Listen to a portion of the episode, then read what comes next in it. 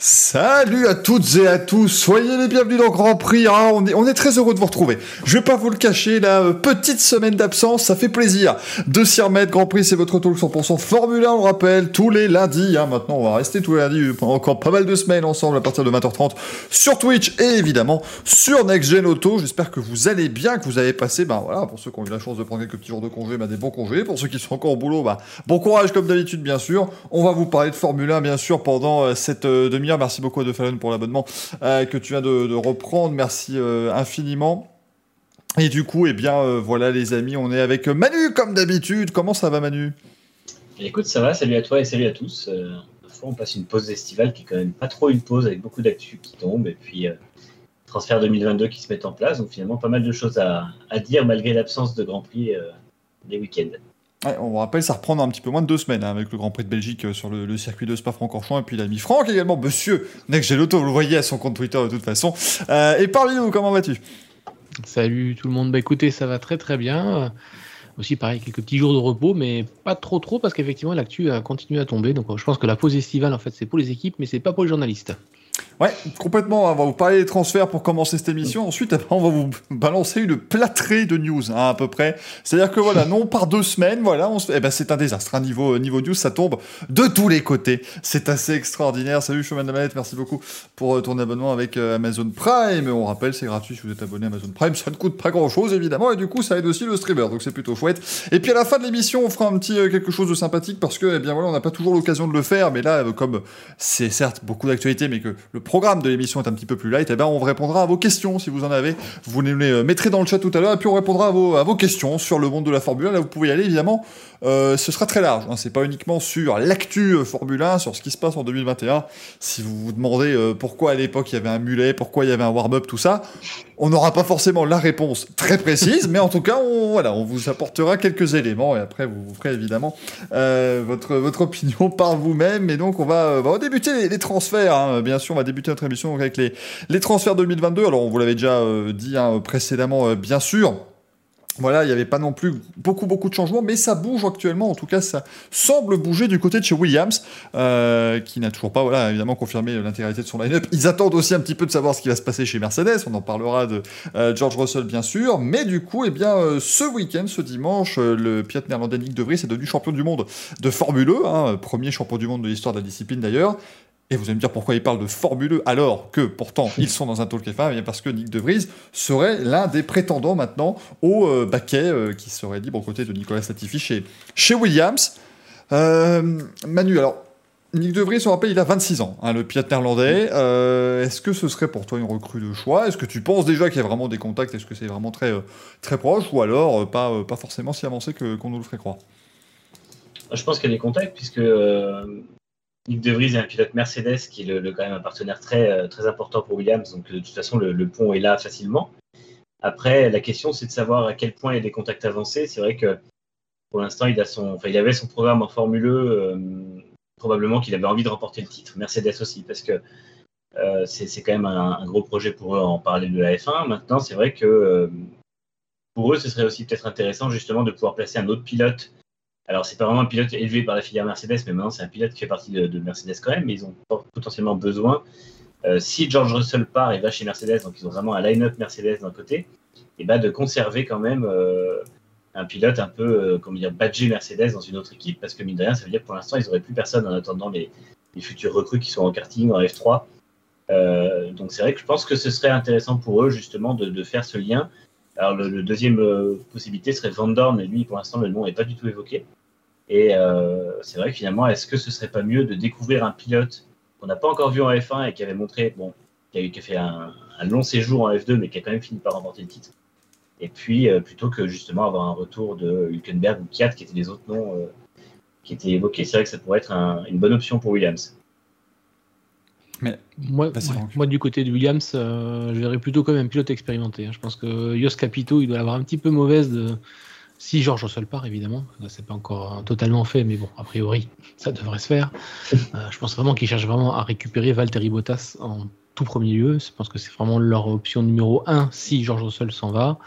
avoir un jeune pilote à côté de Nicolas Latifi qui certes progresse, mais il reste encore quand même très loin des références signées par, par Russell sur tous les grands prix. Hein, c'est pas que cette année, c'est aussi l'année dernière. C'est voilà, ils ont besoin, à mon avis, d'un pilote solide quand même pour les, aider dans leur progression par rapport à la F1 de 2022 aussi. Donc, ils ont besoin de, quelqu'un qui a une référence technique euh, en F1. Donc, si j'étais Yos Capito et que je pouvais un petit peu me désolidariser de Mercedes, et ça, on ne sait pas effectivement jusqu'à quel niveau de, coopération ils vont, j'irais quand même chercher du côté d'un Nico Hülkenberg, d'un Valtteri Bottas, voilà, d'un pilote expérimenté qui a un, retour technique, euh, voilà, qui quelqu'un de compétent, pas quelqu'un qui découvre la F1. Nick De Vries, il est peut-être effectivement très talentueux, mais voilà, vu son âge, je pense qu'il a un petit peu laissé passer la, chance, la chance F1. Euh, de, ce côté-là, je pense que c'est un petit un peu perdu pour lui, malheureusement. Euh, voilà, je, verrais plutôt comme un pilote expérimenté chez Williams parce que voilà, c'est une équipe qui est en train de, montrer de nouveau, on en a parlé, hein, qui, montre de nouveau de, bons signes. Donc c'est pas le moment de la refragiliser avec, avec un duo un petit peu instable avec un Latifi qui certes progresse euh, et le fils du voilà fils, fils Latifi qui apporte beaucoup de budget grâce à Sofina voilà donc euh, beaucoup de beaucoup de beaucoup de budget. Donc euh, voilà Latifi est un petit peu inamovile à mon avis en ce moment. Donc voilà il faut qu'il cherche quelqu'un de d'expérimenté. Pour moi c'est la piste numéro un. Après s'il y a d'autres pistes qui sont activées je pense que ce sera par défaut. Ouais ouais je suis assez d'accord parce que enfin moi, moi je vais je vais pas vous le cacher quand j'ai appris que Nick De Vries était comme ça un peu en, en lice euh, j'étais quand même assez euh, surpris parce que euh, oui, il est maintenant champion du monde de Formule 1. Enfin, encore une fois, on en parlera plus demain dans, le Racing Café, les amis. Mais bon, quand vous arrivez à la dernière course du championnat et 14 pilotes peuvent être champions, est-ce que vraiment, voilà, est-ce que c'est un niveau de championnat ou est-ce que c'est une loterie? Je ne sais pas. Mais le, Gaillard a quand même débuté en Formule Renault 2.0 en 2012. C'était quasiment il y a 10 ans. il a fait trois saisons là-bas avant de gagner les titres en, en Eurocup et en, en Alps. Mais bon, trois saisons pour gagner un titre, c'est déjà compliqué. Et puis ensuite, il a fait une saison en, Formule Euro 3.5. Il a redescendu en GP3, puis trois saisons en Formule 2 en être champion. Donc, euh, il a de l'expérience. Euh, assez euh, paradoxalement, il a beaucoup d'expérience, mais pas en F1. C'est un petit peu le souci. mais je, j'estime, alors, le, chat m'en parlait, Manu et Franck aussi, j'estime personnellement que Nick De Vries n'a jamais, pour moi, prouvé avoir ce qu'il fallait pour vraiment aller en F1 on va me dire Nicolas Latifi non plus. Oui, mais Nicolas Latifi, il y a de l'argent qui vient. Ça, je peux le comprendre. Il y a, il y a de l'argent c'est normal. Euh, Nikita Mazepin, voilà, euh, c'est la même chose chez As. Mais ici, pourquoi est-ce qu'on irait s'arracher euh, de Vries? Ou alors est-ce qu'il n'y aurait pas effectivement Mercedes qui dirait en, coulisses que voilà, s'ils veulent continuer à avoir un deal préférentiel sur le moteur ou à ne pas payer le moteur ou ce genre de choses, bah, il faut prendre de Vries et c'est un package. Ce serait peut-être une autre chose. Je pense que c'est à peu près ce que, pourrait faire Mercedes pour le, pour le placer. Après, c'est vrai que effectivement, quand on voit qu'il y a des, des Bottas et Albon aussi sur le marché des transferts, parce que Red Bull a aussi dit que Albon pourrait potentiellement euh, être libéré ou en tout cas prêté à une autre équipe. Alors bon, on les imagine mal prêter à un, client de Mercedes, mais euh, ça peut quand même faire des, pilotes qui sont plus expérimentés et qui ont déjà prouvé leur valeur en Formule 1. Et c'est vrai que De Vries va avoir besoin de soutien s'il veut accéder à ce, poste, parce que même si effectivement il est champion du monde de, Formule 1, je pense que c'est pas encore suffisant pour être directement catapulté en F1 comme ça, alors que justement, il fait un peu partie de cette génération avec les Mailot et autres qui ont un peu euh, semblé avoir raté le train de la F1. Ouais, je suis d'accord. En plus, euh, alors moi pour Albon, je suis pas encore tout à fait d'accord avec toi parce que il a une petite expérience en F1, mais il n'a pas été une référence non plus chez Red Bull et chez Toro Rosso. Donc, euh, franchement, si moi je suis Williams aujourd'hui, je peux pas prendre Bottas, je vais sur, sur Hülkenberg. Moi, c'est moi, c'est ma pièce à moi, c'est la référence. Euh, technique qui est disponible. Euh, J'irai pas non plus sur Daniel 4, qui a été aussi un peu trop inconstant lors de ses années en Formule 1. Euh, voilà, donc euh, Albon, certes, il pourrait être prêté par, par Red Bull, voire même cédé, hein, parce que voilà, il, Albon quand même réintégré comme la filière Red Bull parce qu'il, par défaut de pilote hein, à l'époque, il faut quand même ça, faut quand même s'en rappeler. Euh, et puis Nick De Vries, je pense pas que Mercedes lui doive énormément en fait. C'est pas, c'est pas un, c'est pas un pilote de la filière élevé entre guillemets comme Esteban Ocon ou, George Russell. Voilà, je pense pas qu'il, qu'ils ont une, une, promesse de contrat en F1 un jour ou l'autre à à De Vries, ni même à Van Dorn d'ailleurs. Van Dorn aussi, ça a été, voilà, ça a été un peu des pilotes récupérés chez McLaren, voilà, clairement. Euh, McLaren a quand même laissé passer quelques, quelques pépites au fur et à mesure des, années. Euh, alors, pépites, peut-être qu'eux se sont rendus compte que c'était pas des pépites en F1, mais euh, voilà, ce sont des pilotes solides, peut-être dans d'autres catégories, voilà, en Formule 1, en endurance ou ailleurs. Mais en Formule 1, on a, vu mieux. Voilà. Donc pour moi, voilà, je, ne crois pas vraiment à De Vries ou Albon chez Williams. Ah, Albon sera en IndyCar, ça je, vous le dis, voilà, je vous le dis ici. Je sais pas forcément plus d'infos que d'autres, mais c'est voilà, c'est mon, mon ressenti. Il sera en IndyCar l'an prochain, je pense, et je, je suis pas sûr qu'il euh, voilà, qu'il soit en train aussi de prospecter activement en, Formule 1. On rappelle qu'il a passé le week-end à Indianapolis. Hein, euh, Alex Albon a justement visité un petit peu tout le monde en IndyCar, donc à mon avis, c'est plutôt là-bas que ça, que ça euh, carrière ira. qui demande, il reste des places en IndyCar. à foison, ça, les places en IndyCar, ça se crée, c'est davantage. c'est en Formule 1, il y a 20 baquets, mais en IndyCar, tu peux en faire. Je rappelle qu'il y avait 28 voitures hein, à la course de samedi. On peut, on peut largement continuer. Et si Alex Albon vient avec du sponsoring, il peut. Hein on en est quand même à 41 pilotes qui ont participé à une course d'IndyCar cette année. Donc, euh, effectivement, il y a, ouais, faire. Mm. Non, c'est vraiment, il n'y a, pas, a pas de souci là-dessus, il ne faut pas, euh, faut pas s'inquiéter. Euh, et, de toute façon, il y aura beaucoup de mouvements hein, de ce point de vue-là, donc Albon pourra aussi prendre un baquet qui se libérera tout au long de, cette, de cette intersaison. du coup, je veux rebondir parce que Godzi nous a dit dans le chat est-ce que je suis seul à ne pas croire que Russell sera, chez Mercedes l'année prochaine? Ça, devient, bon, ça, devient quand même effectivement, voilà, ça ça devient une espèce de rengaine toutes les semaines maintenant dans, dans Grand Prix. On vous en parlera. Peut-être qu'ils feront une annonce à Abu Dhabi, vraiment, histoire qu'on en parle encore pendant euh, six mois. Mais est-ce que, est que voilà, euh, on n'a pas eu trop de nouvelles hein, pour l'instant. J'avoue qu'ils sont, ils sont en vacances, mais ça semble quand même toujours aussi bon hein, pour, pour George Russell. Euh, et si on évoque toutes ces perspectives chez Williams, c'est peut-être aussi parce qu'ils sont en train d'activer toutes les pistes, parce qu'ils se doutent quand même qu'ils vont certainement le perdre. De toute façon, ils sont, c'est eux-mêmes qui disent qu'ils ont discuté avec pas mal de pilotes et en parallèle, Yos Capito dit que de toute façon, la Tiffy n'a aucune raison de partir. Donc, fatalement, s'ils cherchent quelqu'un, c'est pour remplacer Russell. Euh, Mercedes, c'est pareil, les, propos de Toto Wolff sont de plus en plus dans l'inconditionnel, justement, à dire voilà, euh, quand Russell sera aux côtés d'Hamilton, ou euh, enfin, on, devra tester Russell aux côtés d'Hamilton, ce genre de choses, alors qu'avant, c'était si on teste Russell. Il y a quelques, petites, quelques petits changements à la com qui montrent que ça semble être plus qu'une question de temps qu'autre chose. Euh, les rumeurs disaient que ça serait peut-être l'annonce à, Spa, donc euh, on en saura peut-être rapidement plus. De toute façon, Mercedes ne veut pas traîner de la fin d'année à, parler contrat et à parler transfert. Ils ont vu l'an dernier que ça leur avait coûté euh, pas mal d'inquiétude de, en fin de saison, alors que pourtant la saison sportivement n'était pas disputée. Donc là, je pense qu'ils veulent être sereins sur leur programme 2021 et à mon avis, l'histoire du baquet sera réglée rapidement. Et je ne serais pas étonné que Bottas, justement, soit aussi en train de régler son avenir en coulisses comme ça, que tout puisse être calé et que personne soit en, inquiétude jusqu'en décembre, parce qu'ils ont besoin de Bottas aussi à son meilleur niveau en fin de saison. Je, remontais un petit peu euh, dans la journée, un petit peu les déclarations de Bottas par rapport à son avenir ces deux, trois dernières années. Il n'avait jamais parlé de plan B, de plan C, de management qui s'occupait de lui en coulisses, euh, d'explorer des options et tout ça. Et c'est vraiment ce qu'il est en train de faire. Euh, donc c'est, il sent, clairement le vent tourner. Est-ce qu'il sera retenu? Je pense pas non plus, même si euh, Wolf euh, ménage euh, la chèvre le chou depuis, depuis tout ce temps, mais je pense que voilà, c'est juste parce qu'il veut sauver les apparences. mais voilà, mon avis, Russell sera effectivement titularisé. On dit de Valtteri Bottas qu'il a aussi pris contact avec, avec Red Bull, je crois que vous en avez parlé après la, après la Hongrie. voilà, Helmut Marco a été interrogé là-dessus d'ailleurs cette semaine. Euh, il n'a pas voulu infirmer ou confirmer. il n'a pas voulu citer de nom. Donc euh, voilà, est-ce que c'est une, est-ce que c'est vrai, est-ce que c'est pas vrai, est-ce que c'est juste pour déstabiliser Mercedes? Parce qu'on sait que Marco et Mercedes s'adorent et s'apprécient. Euh, voilà, bah, maintenant Marco a quand même implicitement, explicitement, pardon, dit que Perez avait quand même des soucis de performance par rapport à Verstappen et qu'au bout de 11 courses, il s'attendait quand même à mieux. C'est vrai qu'en Hongrie, c'est en Hongrie sur un tour, c'était en qualification, il y a encore 5 ou 6 dixièmes d'écart. Ça reste quand même beaucoup, quoi. Donc, euh, est-ce que c'est pour fragiliser Perez euh, sur la place publique? Je trouve ça un petit peu déplacé si, si ils ont vraiment envie de leur signer. Est-ce qu'il y a vraiment des discussions avec, avec Bottas derrière? Est-ce que c'est juste aussi pour euh, peut-être euh, remettre la pression sur les sponsors mexicains pendant l'été voilà, pour, euh, pour remettre un petit peu d'argent sur, sur, sur, la table? Je ne sais pas trop à, quoi, à quoi ça joue, mais ça, bon, ça, ça, doit vraiment jouer, mais là dans, dans le sens premier du terme. C'est-à-dire que voilà, on, s'amuse un petit peu de ces rumeurs, je pense, à gauche et à droite.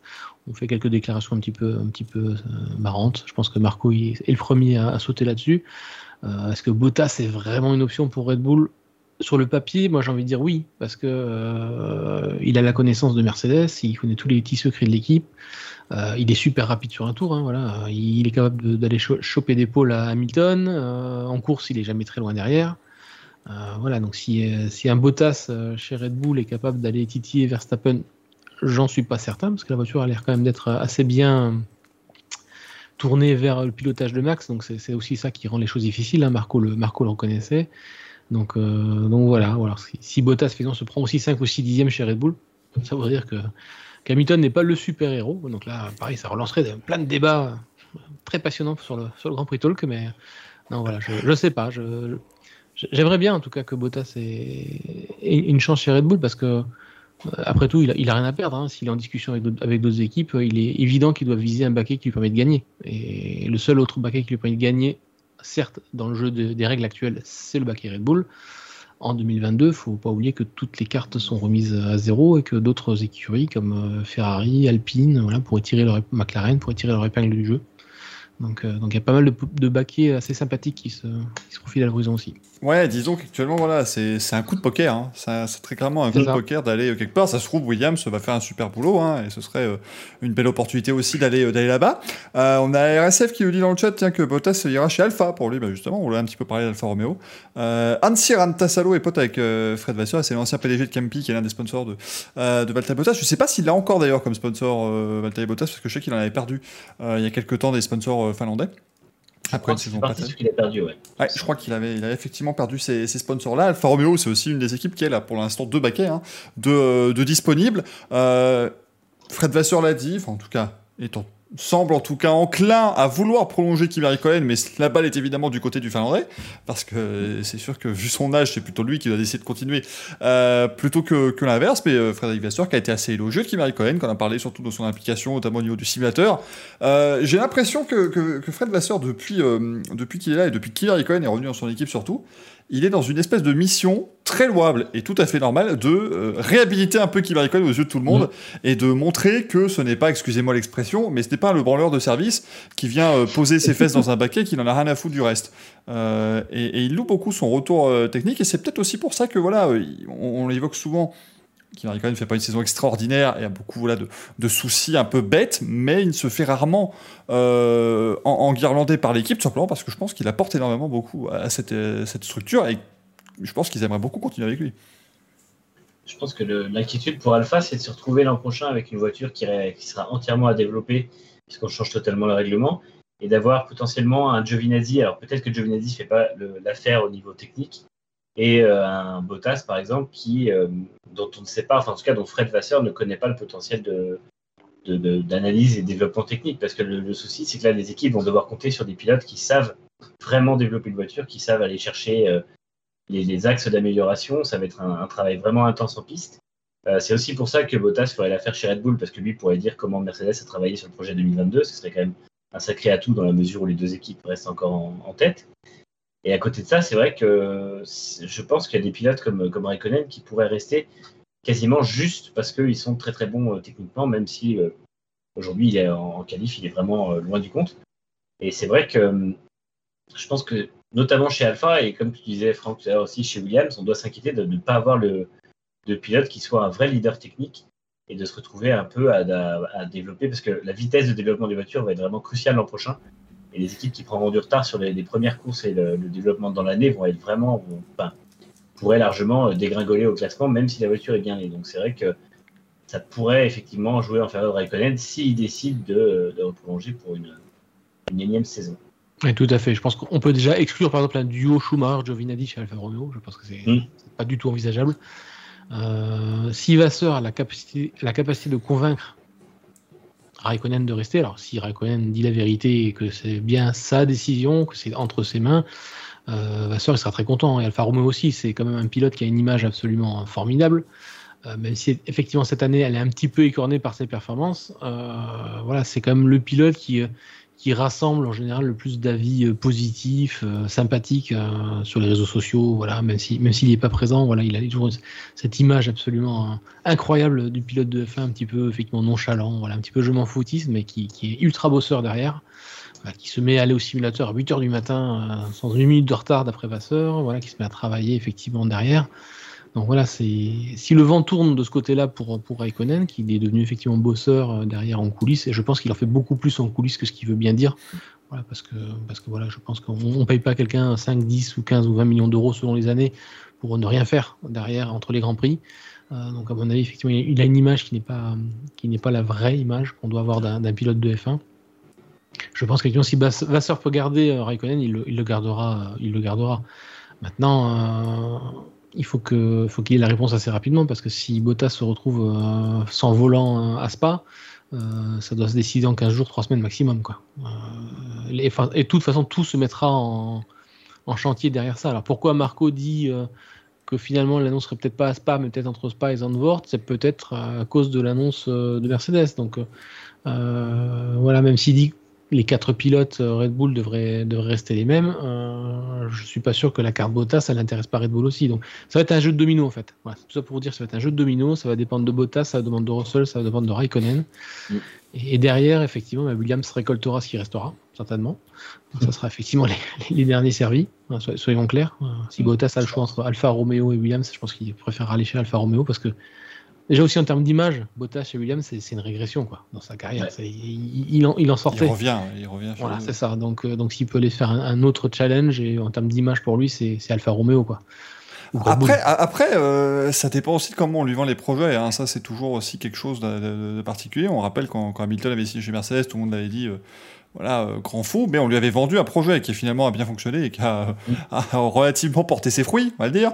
Euh, mais peut-être que voilà, on peut aussi proposer un gros projet chez Williams à, à Valtteri Bottas qui pourrait, euh, bah, qui pourrait justement lui donner envie de, retourner là-bas. Je vous le dis, Alonso est retourné deux fois chez Renault. Il avait pas vraiment eu le choix, hein, la première fois en tout cas, qu'il y allait. Il est sorti de chez McLaren, bon, il s'est retrouvé là. il avait envie d'un backer relativement compétitif, il allait chez Renault. Mais c'est effectivement, voilà, je pense que, comme tu le dis, il y aura un jeu de domino qui va se mettre en place. Ça va être dur à vivre pour Sergio Perez cette affaire parce que euh, Helmut Marco, comme tu as dit, il a quasiment euh, confirmé, il y a, allez, deux mois maintenant, même pas un mois et demi, il avait dit, voilà, les mm. quatre resteront, voilà, merci. Euh. Pour lui, c'était c'était signé quasiment, et du coup, eh ben, un peu à la manière d'Esteban Ocon quand il, son, son, extension chez Alpine avait été annoncée, c'est à ce moment-là que Perez a commencé à perdre les pédales. Esteban Ocon lui s'est relevé évidemment avec grand brio et on a relativement pu prouver entre guillemets qu'il y avait bien un problème au niveau du châssis puisque depuis qu'il a changé il a refait des, super perfs. Par contre, Perez s'est pris les pieds dans le tapis. S'il n'arrive pas à remonter, ça pourrait effectivement être lui le, grand perdant parce qu'imaginons maintenant Bottas euh, prend sa place chez Red Bull, ce qui, me paraît encore très peu probable, mais euh, la Formule 1 nous a déjà étonné par le passé. Où pourrait aller euh, Sergio Perez euh, Parce qu'il a réussi à survivre une première fois quand euh, Sébastien Vettel lui a pris son paquet chez, chez Racing Point Aston Martin, mais là, est-ce qu'il pourrait encore trouver quelque chose? Est-ce que ça l'intéresserait d'aller chez Williams ou Alpha? Bah, Sportivement, je ne sais pas. Après, il aurait le profil, il serait le pilote expérimenté avec un soutien financier. Pour eux, ce serait le profil quasiment idéal en fait. Maintenant, est-ce que lui, sortant de chez Red Bull et d'un échec chez Red Bull, qu'on peut lui imputer ou non, voudrait aller chez Williams? Je ne sais pas, mais je pense que si chez Red Bull, il reste avec une victoire et puis qu'il se fait euh, dégager au bout d'une saison, il y aura quand même une certaine frustration de ne pas avoir fait mieux qu'il a fait chez Racing Point. Et je pense qu'il aura aussi envie de prouver que, euh, que lui est toujours un pilote à la, cote très élevée. Et je ne serais pas étonné qu'il. En plus, le projet Williams, ça a l'air quand même assez sérieux pour 2022. il parlait justement d'un grand euh, changement d'image et d'une vraie reconstruction de l'équipe. donc je pense qu'il y, a quelque chose quand même d'assez sérieux avec Yos Capito chez Williams. Donc après, au moins une année, ça pourrait se tenter pour prendre la température et voir s'il y a quelque chose derrière à faire pour, pour ensuite signer des résultats. Ouais, après Perez, il l'avait aussi annoncé comme ça. Quand il a signé chez Red Bull, c'est un petit peu le, un petit peu le contrat entre guillemets de la dernière chance. Hein. C'est que là, c'est que là, effectivement, il avait enfin la chance de disposer d'une voiture compétitive. À lui de prouver qu'il en, en, était digne. Alors certes, il l'a fait fonctionner, mais il l'a pas, il l'a pas fait fonctionner beaucoup mieux que Alex Albon ou que, que Pierre Gasly, quoi. Euh, alors, il est un peu il est un peu plus proche de, Verstappen en termes de position sur la grille parce que bah les, autres, équipes sont un peu plus loin aussi. Euh, en course, il a toujours sa science de la course qui fonctionne quand même 90% du temps, même s'il y, a eu quelques, quelques soucis, quand même quelques couacs et quelques, quelques erreurs. Euh, il est quand même solide de ce côté-là. Donc euh, je pense que Red Bull a au moins l'assurance que Perez, à part une ou deux erreurs, voilà, est capable de ramener la voiture dans les points, de la faire remonter s'il repart un peu de l'arrière ce que ne savait pas forcément faire euh, ses deux prédécesseurs. Maintenant, euh, Bottas, euh, il a aussi montré la même chose chez, chez Mercedes. Donc, voilà. Je ne sais pas trop. Je pense que Red Bull, pour moi, devrait garder Perez. Clairement, encore, au moins une saison. voilà, pour voir effectivement la, la, stabilité par rapport à la F1 2022, par rapport à tout ça. Euh, maintenant, voilà, il a intérêt vraiment à être, euh, à être au diapason en 2022 parce que voilà, en fait, là, on arrive sur le bout du cycle de développement des monoplaces de 2017 avec les pneus arrière larges qui sont vraiment très très axés sur les pilotes numéro 1. Hein. Si on voit bien, voilà, Hamilton il fait mieux fonctionner la Mercedes que Bottas. Euh, je parle même pas de Verstappen par rapport à ses équipiers. Euh, chez McLaren aussi, on voit aussi que Norris il est plus à l'aise avec la McLaren que, que Ricciardo qui, qui, a débarqué cette année. Donc en fait, voilà, les pilotes qui ont réussi un petit peu à, mener l'équipe dans leur sens semblent, semblent mieux, s'en sortir. Ce n'était pas le cas chez Ferrari, parce que chez Ferrari, effectivement, on accordait autant de crédit à la parole de Vettel que de Leclerc, qui fait que vous faites je pense que ça aussi doit jouer aussi cette année sur le fait que Leclerc et Sainz soient à peu près mm. euh, au même niveau. On n'a pas de Leclerc qui domine euh, Carlos Sainz. Euh, donc voilà, il y a un petit peu cet, aspect-là qui va en 2022 va être aussi complètement remis à plat. C'est les, voitures de 2022 vont être complètement différentes à piloter. C'est ça va être un, style complètement différent et donc du coup chaque pilote va, se retrouver en fait à égalité avec son avec son camarade de jeu. Donc euh, voilà, pourquoi, pourquoi changer effectivement un Perez pour un Bottas, à part pour les connaissances de Mercedes en 2022 J'ai pas j'ai pas la réponse. Euh, maintenant, effectivement, à Perez de montrer à, Verstappen de, quoi, de quel bois il se chauffe en 2022, quoi, avec une voiture qui sera complètement nouvelle pour tous les deux. Ce serait, ce serait effectivement le bon, le bon plan pour, pour Sergio Perez. On pense quand même qu'il continuera. Il n'y a, pas a pas vraiment de, gros risques, je pense, pour Sergio Perez. Mais attention, un contact à Spa, un contact à, Zandvoort contact à Monza et ça pourrait euh, changer un petit peu la, donne, bien sûr. Il y aura trois euh, triple headers de suite, en tout cas, vu ce qu'on nous annonce pour l'instant au niveau du calendrier. Donc il faudra faire attention, euh, bien entendu. Louis qui nous dit alors que Red a souvent favorisé le nouveau venu et depuis 2019, c'est le nouveau qui galère. C'est vrai, hein, mais c'était. Je pense que c'était aussi dans leur optique à chaque fois d'essayer de trouver une pépite. à partir du moment où ils savaient que Vettel partirait, bah, il fallait essayer de faire quelque chose avec Ricardo. Et puis Ricardo, on sentait que voilà, il était peut-être pas forcément top, top, top. très bon pilote, mais suffisant pour aller chercher un titre, peut-être pas. Donc quand Verstappen est arrivé, on a donné sa chance. Et puis une fois qu'ils ont vu que Verstappen avait euh, ce qu'il fallait pour pouvoir aller gérer tout ça, bah voilà, hein, les, pauvres Pierre Gasly avec Albon euh, se sont un peu pris les pieds dans le tapis euh, quand ils sont passés chez, chez Red Bull. Du côté de chez Haas, bon, bah écoutez, ça, semble parti pour un statu quo. De toute façon, Nikita Mazepin, il y a une place maintenant jusqu'à ce que le, père retire ses billes. On va pas se, se le cacher. Mick Schumacher semble quand même aussi parti pour, voilà, pour continuer l'aventure. Oui, c'était une des nouvelles d'ailleurs de l'intersaison, la fin de, la pause estivale, c'est Mathieu Binotto qui a effectivement confirmé qu'il avait envie de, garder Mick Schumacher en place là où il était. Donc euh, si Mathieu Binotto dit ça, je pense qu'on peut, on peut s'y fier et que c'est ce qui va effectivement arriver. Euh, peut-être qu'il espérait avoir une place chez Alpha, mais peut-être que Mathieu Binotto va devoir attendre un petit peu avant de pouvoir placer Mick. Ça peut peut-être ouais, confirmer Raikkonen aussi, peut-être chez Alpha, justement, parce que, euh, on le rappelle, hein, euh, chez, euh, chez Alfa Romeo Sauber, la, la, structure veut que Ferrari choisit un des deux pilotes, et l'autre pilote, c'est l'équipe, c'est Fred Vasseur, c'est tout, toute la structure, tout le staff qui, qui peuvent choisir un peu qui ils veulent. et donc, si on ne fait pas bouger Schumacher, c'est que Giovinazzi semble quand même pouvoir rester à cet endroit-là. Euh, et si Giovinazzi reste et qu'on peut pas mettre Schumacher à ses côtés, c'est qu'il y a sûrement Raikkonen ou un, ou un Bottas euh, ou, en tout cas un pilote d'expérience comme ça qui devrait, euh, devrait aller chez, chez Alfa Romeo. mais c'est vrai qu'il Raikkonen, voilà, c'était pas forcément. On était parti hein, il y a quoi Il y a 3-4 semaines, on commençait à penser voilà à la tournée d'adieu hein, de Kimi et maintenant, eh ben, voilà, il est, reparti pour peut-être être de nouveau présent sur, sur la grille de départ. Xon qui nous dit que Giovinazzi est correct. C'est vrai qu'à un moment, le pauvre Antonio Giovinazzi, ça fait 3 ans maintenant qu'il se fait brinque-ballé par toutes les rumeurs de transfert et que tout le monde lui, promet une fin proche de carrière en Formule 1, mais il fait quand même euh, largement le travail euh, face à Kimi Cohen, qui est quand même pas le dernier des, le dernier des, pilotes, et euh, il, a, il a une progression tout à fait normale en fait. Antonio Giovinazzi, c'était assez étonnant parce que lui, finalement, il a fait sa progression en F1, hein, tout ce qui était il, a passé en tout cas, en tout cas sa, carrière en Formule de promotion est assez loin derrière lui maintenant et c'est depuis 2017, hein, ses premiers Grands Prix en Formule 1. Mais il a quand même pu bien, euh, bien évoluer. A connu. Euh, non, j'ai dit pour... il s'en sort très bien effectivement parce que tout... on donnait pas cher de sa peau après la première saison. Effectivement, il était très brouillon, il faisait beaucoup d'erreurs et il a su se remettre en selle de très très belle manière, bien progresser au fur et à mesure. Sûrement, mais lentement mais sûrement. Voilà, il a, il, a pris le niveau de, de, son équipier. Voilà, il a réussi à battre Kimi Raikkonen sur un tour maintenant quasiment tous les grands prix. Euh, en course aussi, c'est de mieux en mieux. Donc, euh, non, non, Giovinazzi est une perle est une petite perle pour Alpha dans le sens où il est italien. voilà. C'est très important pour Alfa Romeo. Et pour Alfa Romeo, c'est aussi très important d'avoir Kimi Raikkonen. C'est aussi pour ça que vous noterez que le discours de réhabilitation de Kimi Raikkonen dans les médias a aussi coïncidé avec la prolongation du, contrat d'Alfa Romeo avec Sauber. Donc, euh, c'est pas, pas pour rien, à mon avis. C'est lié.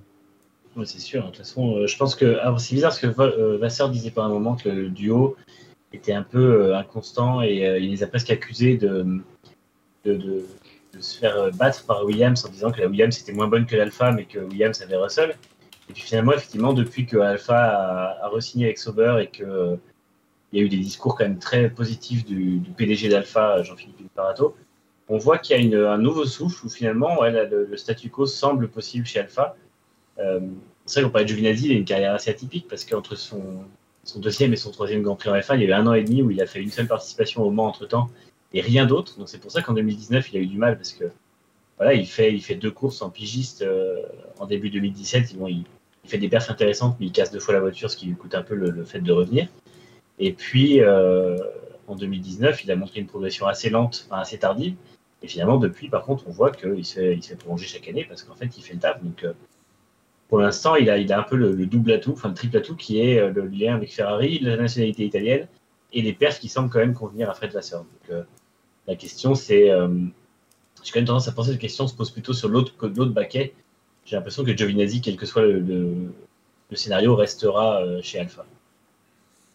Je pense aussi. Effectivement, à mon avis, euh, Giovinazzi va pouvoir poursuivre une saison de plus. Euh, tiens, c'est parfait parce qu'on va pouvoir faire la, bascule entre les transferts et les news en reparlant un petit peu de Valtteri Bottas, euh, puisque c'est lui un petit peu pour l'instant le, pion central quasiment de ces, de ces, euh, de ces transferts avec George Russell. À savoir qu'il vient de terminer, enfin il a terminé récemment deuxième, encore une fois, Valtteri Bottas, le pauvre, mais d'une course cycliste. Euh, il est allé faire une course cycliste de, de, gravel dans le Colorado, tiens. Euh, Valtteri Bottas, et il a euh, terminé au second rang dans sa, dans sa catégorie d'âge faut bien évidemment rester en forme hein, comme, euh, comme on le peut. C'est voilà, c'est plutôt bien. Peut-être aussi qu'il prépare du coup la suite. Hein, c'est, peut-être que la Formule 1, ça sera de bientôt. Je précise deuxième de sa catégorie d'âge, mais ça fait mais cinquième au général sur plus de 500 engagés quand même. Et c'est une course cycliste sur, sur gravier en fait dans le Colorado qui n'est pas évidente. Euh, on en parlera demain matin sur Next Gen Auto. Il y, a, un petit article qui passera en tout début de matinée. Vous voyez, on, on, spoil légèrement, mais vous aurez toutes les infos dans l'article, bien évidemment. Euh, mais du coup, eh bien, euh, les, amis, on va passer à la, à la, suite et on va donc eh bien, revenir sur les très nombreuses news. En tout cas, voilà, on va pas non plus avoir pendant 2h30 de news, rassurez-vous, mais il y en a quand même pas mal euh, qui nous sont parvenus euh, pendant, euh, pendant ces deux semaines de pause. Hein, voilà, un Grand Prix a pris un petit peu ses, ses vacances d'été pendant pendant la, pause estivale. Malheureusement, on, va rapidement évoquer bien sûr cette, cette information qu'on a reçue hier, le décès de la PDG du circuit de Spa-Francorchamps, Nathalie Maillet. Euh, également le décès de, Franz Dubois, qui était un grand préparateur euh, connu en, Belgique et notamment l'un des euh, instigateurs de la, de la Fun Cup. évidemment, on a une pensée hein, pour Nathalie Maillet, pour toute la famille, pour toutes les équipes aussi du circuit de, Spa-Francorchamps, au cours de ce qui était quand même une journée évidemment de fête pour le circuit, puisque on, accueillait du côté de Spa hier l'arrivée du, rallye Dipre WRC. mais donc voilà, malheureusement, cette, terrible nouvelle qui, nous est parvenue donc ce dimanche.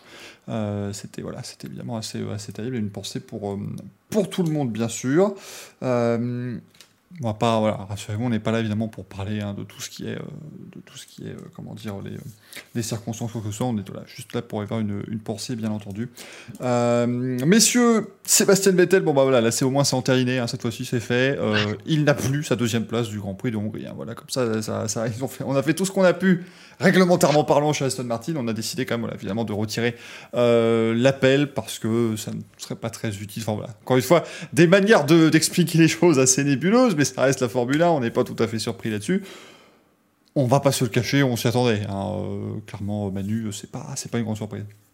Bah, de toute façon, tout ce qui touche au règlement, généralement, c'est toujours. Euh, ça finit toujours comme ça. Hein. quand il y a enfin, c'est rare qu'une décision de règlement technique soit à ce point-là enfin, annulé. Donc euh, oui, Aston a espéré longtemps pouvoir euh, exploiter un petit peu cette zone grise, disant que c'était pas vraiment de leur faute et que c'était plutôt un problème technique. Mais bon, de toute façon, la demande de révision a été rejetée. Euh, ils, auraient dû faire appel sur la demande de révision qui elle-même n'aurait pas forcément donné quelque chose. Ils se sont rendus compte que ce serait beaucoup d'énergie et d'argent dépensé pour pas grand-chose, alors que voilà, ils avaient, ils ont raté le, coche de faire une superbe deuxième place, c'est comme ça, mais je pense qu'ils ont autre chose à faire de leur pause estivale euh, et, notamment des semaines avant et après la fermeture de l'usine plutôt qu'à faire ça. Donc euh, c'était assez, assez attendu après la, première décision le, dimanche soir, hein, de toute façon. Et puis finalement, bah, ça, ça, offre le podium à Carlos Sainz qui aura donc signé pour l'instant deux de ces quatre podiums sur top hiver. Donc, le prochain sera sur, sur la boîte la FIA pouvait pas faire autrement de toute façon. Euh, si on commençait à, donner des dérogations pour surconsommer parce qu'il y a un problème technique, que ce soit au niveau de la pompe ou autre chose, euh, n'importe quelle équipe aurait pu s'engouffrer en fait euh, là-dedans en, prétextant un problème technique qui aurait fait qu'il y a eu une surconsommation d'essence. Alors Aston Martin dit qu'effectivement il y a eu un souci au niveau de, la pompe et de la mise à l'air qui, aurait fait, fait, une sorte de surconsommation d'essence pendant, pendant la course, ce qui fait qu'il y avait un peu plus d'essence consommée que ce qui a été vu dans, les débitmètres, dans de la FIA. Euh, voilà, mais bon, la défense d'Aston Martin ne pouvait pas tenir. Euh, il n'y avait pas assez d'essence dans le réservoir, c'est un fait. Euh, ils l'ont même aussi accepté après avoir remesuré après qu'il y en avait moins que ce qu'ils pensaient suite à, ce, suite à ce problème. Donc, voilà, on peut pas. Voilà, la, loi est la loi. Si on commence à faire des exceptions parce que voilà, il y a une pompe qui s'est mise à, dysfonctionner au milieu du Grand Prix ou en fin de Grand Prix et qu'il y a tant de millilitres de carburant qui sont échappés et qui n'ont pas été consommés, euh, on rentre après dans des interprétations qui sont pas possibles. Déjà que le règlement technique fait des, centaines de pages, il mériterait d'être, euh, mériterait d'être, d'être revu, d'être, euh, d'être réduit. Ça, je pense qu'on est tous d'accord là-dessus. mais voilà, il faut quand même se conformer au règlement, sinon voilà, c'est, la boîte de Pandore derrière. Donc, voilà, la, la, loi est la loi. Je suis hyper désolé pour Sébastien Vettel qui méritait totalement sa, deuxième place, qui méritait peut-être mieux. si, son équipe s'était pas un petit peu loupée assez, lors de son arrivée au stand, si même lui aussi s'était pas loupé un petit peu dans, sa rentrée au stand, mais, euh, voilà, c'est comme ça. Il aura d'autres occasions, je pense, de, briller. Enfin, je l'espère pour, pour lui. Euh, ça n'enlève rien à sa performance. Donc c'est ça qu'il faut. Je pense que c'est ça qu'il faut retenir. Oui, c'est en termes de score, de score et de points, évidemment, ça change, mais ça n'enlève pas le fait qu'il est monté sur le podium, qu'il a terminé deuxième, qu'il a fait un très bon Grand Prix.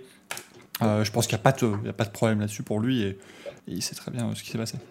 C'était son deuxième podium de la saison, donc c'est vrai que c'est, euh, ça reste quand même encourageant pour lui et pour Aston qui a fait un début de saison difficile. Ils ont dit récemment d'ailleurs qu'ils avaient complètement changé la voiture sur le plan aérodynamique, en fait, qu'il n'y a quasiment pas une pièce exposée à l'air qui, n'est pas changée. Et c'est vrai qu'on voit que les résultats sont pas tout le temps encourageants selon les circuits, mais le sont un peu plus. Donc, euh, bon, là, ils ont profité des circonstances comme beaucoup. Mais c'est assez intéressant. Après, là, sur la disqualification, de toute façon, le point de règlement était tellement strict et tellement précis euh, sur le fait qu'il fallait pas démonter la voiture pour, faire pour avoir l'échantillonnage et puis euh, faire l'échantillon. Et sur le fait que la FIA devait pouvoir récupérer l'échantillon par elle-même et rapidement. De toute façon, il n'y avait pas, pas d'espoir. Donc, je pense que c'est pour ça qu'ils vont plutôt se concentrer sur, sur la manière de réitérer ce genre de performance et justement dépenser l'énergie sur voir pourquoi aussi, bien que les circonstances aient été, euh, été favorables, la voiture a été très très performante en course. Parce que c'est, je pense qu'ils ont beaucoup à apprendre de ça quand même. C'est vrai que ça aurait été euh, compliqué maintenant si vous voyez voilà, un pilote qui euh, s'arrête dans le tour de décélération, tout le monde commencerait à dire oui, mais voilà, il y, a, de l'essence, euh, ce serait voilà, effectivement la boîte de Pandore, comme tu disais, Franck. ils vont dire non, non, mais il y a de l'essence dans le cockpit, on a mis un tuyau, machin, mais c'est très complexe, mais il n'y allait juste pas dans le réservoir, mais ça, voilà, ça deviendrait. Il y a la gourde du pilote. Voilà, c'est qui va Cohen, s'il rate directement au sans-plomb, je vois pas le problème, à un moment donné, bon, voilà, faut fonctionner la voiture, c'est comme lui qui l'a fait fonctionner, donc tout ira bien. mais, mais bon, c'était de toute façon certain. Pour, pour Sébastien Vettel, pas de, pas de surprise, je pense, de son côté. Ça n'a pas empêché de, voilà, de bien vivre pour l'instant cette pause estivale, à mon avis. Il n'était pas pendu à la décision de, la FIA. Euh, petit point, voilà, on va faire le petit package, tout ce qui est calendrier, tout ce qui annonce aussi des différents euh, Grands Prix. Donc le Grand Prix des Pays-Bas aura bien lieu, ça c'est déjà une très bonne nouvelle, bien sûr, avec deux tiers de jauge petite jauge à 66%, ça reste très bien hein, pour les, fans de Max Verstappen, ils vont quand même pouvoir venir en nombre en principe sur le, le circuit de, de Zandvoort. Euh, à Sochi, en Russie, on aura une jauge à 50%. Donc, euh, les, mauvaises langues diront que jouer à 50% ou à 100% ne voit pas trop la différence. Mais je laisse cela aux mauvaises langues, bien entendu. On n'est pas là pour dire cela. Euh, bien sûr, on n'est pas sûr que le Grand Prix du Japon ait lieu. Bah, ça fait maintenant un mois qu'on vous le dit, de toute façon. Donc, ça n'a pas bougé et on sait que la situation reste, reste pas terrible. Même si, évidemment, les Jeux Olympiques de Tokyo sont passés fort bien. D'ailleurs, au niveau sanitaire sur les épreuves et sur l'événement lui-même. Est-ce qu'ils ont envie d'organiser un Grand Prix de Formule 1 comme ça, qui est un événement en fait beaucoup plus, euh, beaucoup plus compact et c'est paradoxal, mais justement c'est peut-être plus compliqué de faire venir tout le monde pour 4 jours et euh, repartir plutôt que de vraiment pouvoir mettre en place des infrastructures pour 2 semaines. Euh, donc voilà, encore pas certain. La Turquie aussi, hein, qui semble ouais, un peu... Je sais pas, c'est un petit peu étrange ce qui se passe du côté de nos amis turcs actuellement, mais c'est pas certain Manu qu'on s'y rende finalement à Istanbul. Mm. en fait, c'est un problème différent du Japon, parce que le Japon, c'est surtout le problème d'une jauge qui serait à huis clos, comme les, Jeux Olympiques, et qui complique un peu plus l'organisation du Grand Prix. La Turquie, ça semble vraiment se jouer au niveau des, euh, diverses interdictions des pays, euh, de circulation entre les pays, et des durées de quarantaine, en fait, qui, euh, bloqueraient trop le, peloton dans, un pays, ou qui l'obligeraient à partir trop tôt. Donc c'est vrai qu'il y a des modifications de calendrier qui tentent d'être faites pour que ça puisse être être déroulé et que s'il y a besoin d'une quarantaine entre la Turquie et le retour en Angleterre pour les équipes, on puisse caler un autre Grand Prix au milieu.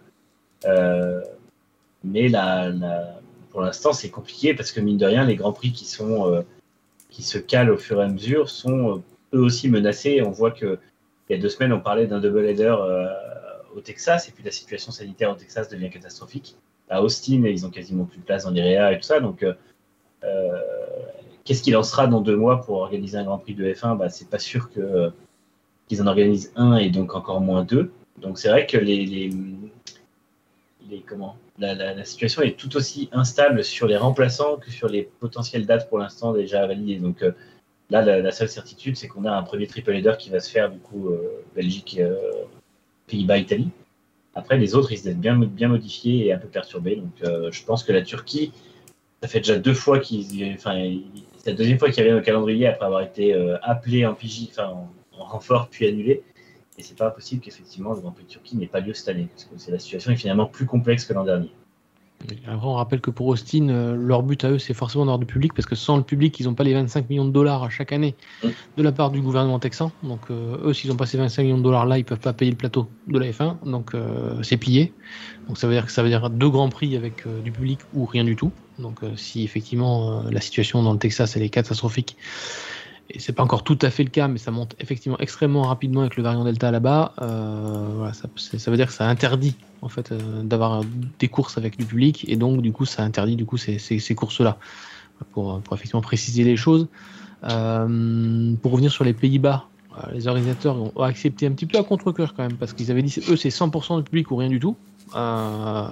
deux tiers, c'est voilà, ils l'ont accepté, ils, ils disent qu'ils l'ont pris un peu sur eux pour effectivement lancer l'épreuve. Voilà, ça y est, elle doit faire son retour au calendrier. Il faut, il faut le faire deux tiers, c'est un moindre mal. Je pense qu'ils seront pas tout à fait à l'équilibre. On va voir quelles sont les garanties qu'ils ont eues de leur du gouvernement euh, des Pays-Bas pour effectivement peut-être euh, combler le, déficit parce que voilà, c'est un ça reste un, Grand Prix qui est totalement financé par les fonds privés et par, par le circuit. Donc, donc, euh, s'ils ont accepté effectivement cette jauge de tiers, c'est qu'ils ont dû avoir des aides quelque part. Voilà, puis il y a une telle pression sur Zandvoort, toi, sur Verstappen, premier titre mondial peut-être cette année, euh, performance de Red Bull, euh, Honda qui sont vraiment euh, magiques, voilà, cette année. on n'imagine pas, voilà, de, se repasser encore une fois du Grand Prix de, des Pays-Bas et de le voir en 2022, et peut-être que Red Bull sera pas aussi compétitive que Mercedes ou Ferrari ou Alpine ou McLaren, parce qu'on rappelle qu'en 2022 tout est remis à zéro. Bon, en plus, vas-y, vas-y. Ouais, non, pour Zandvoort, en fait, le souci qu'ils ont eu, c'est que la décision euh, les autorisant à avoir une jauge spécifique de, la part du gouvernement euh, néerlandais est arrivé après le début des installations, en fait, parce que là, ils sont en train de mettre en place les tribunes pour l'événement. Et donc, du coup, bah, l'argent engagé pour lancer cette installation euh, était de toute façon mieux dépensé en faisant, en, organisant le Grand Prix, en fait, avec un public restreint plutôt qu'en annulant tout au dernier moment. Mais et puis, à mon avis, Zandvoort aussi, ils ont commencé, ils doivent commencer à voir quelque chose de très clair et très simple, c'est que maintenant, on est plus dans l'optique que 2022 sera la même chose que cette année. Euh, c'est-à-dire qu'on rentre dans cette dynamique de plusieurs années avec le virus, avec ce genre de choses. Donc ils se disent à un moment, en 2020, je peux comprendre qu'ils disent, allez, on passe notre tour pour que l'an prochain ça revienne à la normale. Ils se rendent peut-être compte aussi que ça ne reviendra pas à la normale avant 2-3 euh, ans, peut-être au mieux. Eh ben voilà, allons-y, faisons, euh, faisons ce qu'on peut, parce que il y a eu beaucoup de travaux qui ont été engagés à Zandvoort aussi hein, pour, euh, pour euh, remettre le, circuit aux normes. Parce que je peux vous dire que quand ils ont annoncé que la Formule 1 y allait, c'était vraiment pas un circuit de Formule 1. Ils ont fait beaucoup de travail pour que ça devienne un circuit normal. Il faut maintenant aussi commencer à les rembourser, ces travaux, et à justement organiser des courses. Parce que c'est euh, bien joli, mais si vous faites des travaux spécifiquement pour la Formule 1 et que vous accueillez les mêmes courses qu'avant que la Formule 1 vienne, ça n'est pas très utile, bien entendu. Tu parles du circuit de Vietnam, c'est ça? Pas du tout. qui, qui n'avait aucune course avant et qui n'aura aucune course après. Ah alors là, effectivement, eux, leur calendrier n'a pas changé du tout. Hein, là, c'est assez, euh, assez, incroyable. Vous allez voir qu'ils vont nous annoncer un calendrier avec Hanoï en première manche du championnat, parce qu'il y a visiblement qu'à la, qu la FOM et chez Liberty Media qu'on y croit encore, cette histoire de Grand Prix du Vietnam. Euh, mais voilà, c'est aussi maintenant l'opportunité. Euh, pour les, Pays-Bas de faire leur retour. Ça fait, ça fait très longtemps hein, qu'on n'a plus de Grand Prix des Pays-Bas de Formule 1 et il serait temps, effectivement, ce serait L'année ou jamais, imaginez que Red Bull se, plante sur la conception de la monoplace 2022 et que Verstappen arrive l'an prochain en 8 position du championnat ou 9e ou 10e. Je peux vous dire qu'il ferait un petit peu la tête. Euh, même si les, résultats de Verstappen à l'époque n'empêchaient pas les, marées de, de, fans néerlandais de déferler, donc il n'y aurait pas eu de souci. Euh, là-dessus, on parlera aussi de décaler peut-être le Grand Prix du Brésil, euh, d'une semaine en tout cas, pour justement, encore une fois, la permettre toute cette flexibilité. Hein, c'est à fait normal. Euh, moi, ce qui me surprend le plus, c'est qu'on évoque un décalage du Grand Prix du Brésil et pas une annulation, alors que la situation là-bas est catastrophique depuis à peu, près 12 mois. mais voilà, visiblement, on est toujours enclin à vouloir organiser ce Grand Prix du Brésil. On rappelle que c'est là que devrait avoir lieu la troisième qualification sprint après Silverstone et Monza. Bon, bah, visiblement, les, plans de la FOM qui pourraient rester les mêmes. Bah, la FOM n'a pas le choix en fait. Ils ne veulent pas casser le contrat. L'initiative du contrat cassé doit venir du circuit ou du pays organisateur. Donc il y a des assurances derrière qui se mettent, qui se mettent en marche.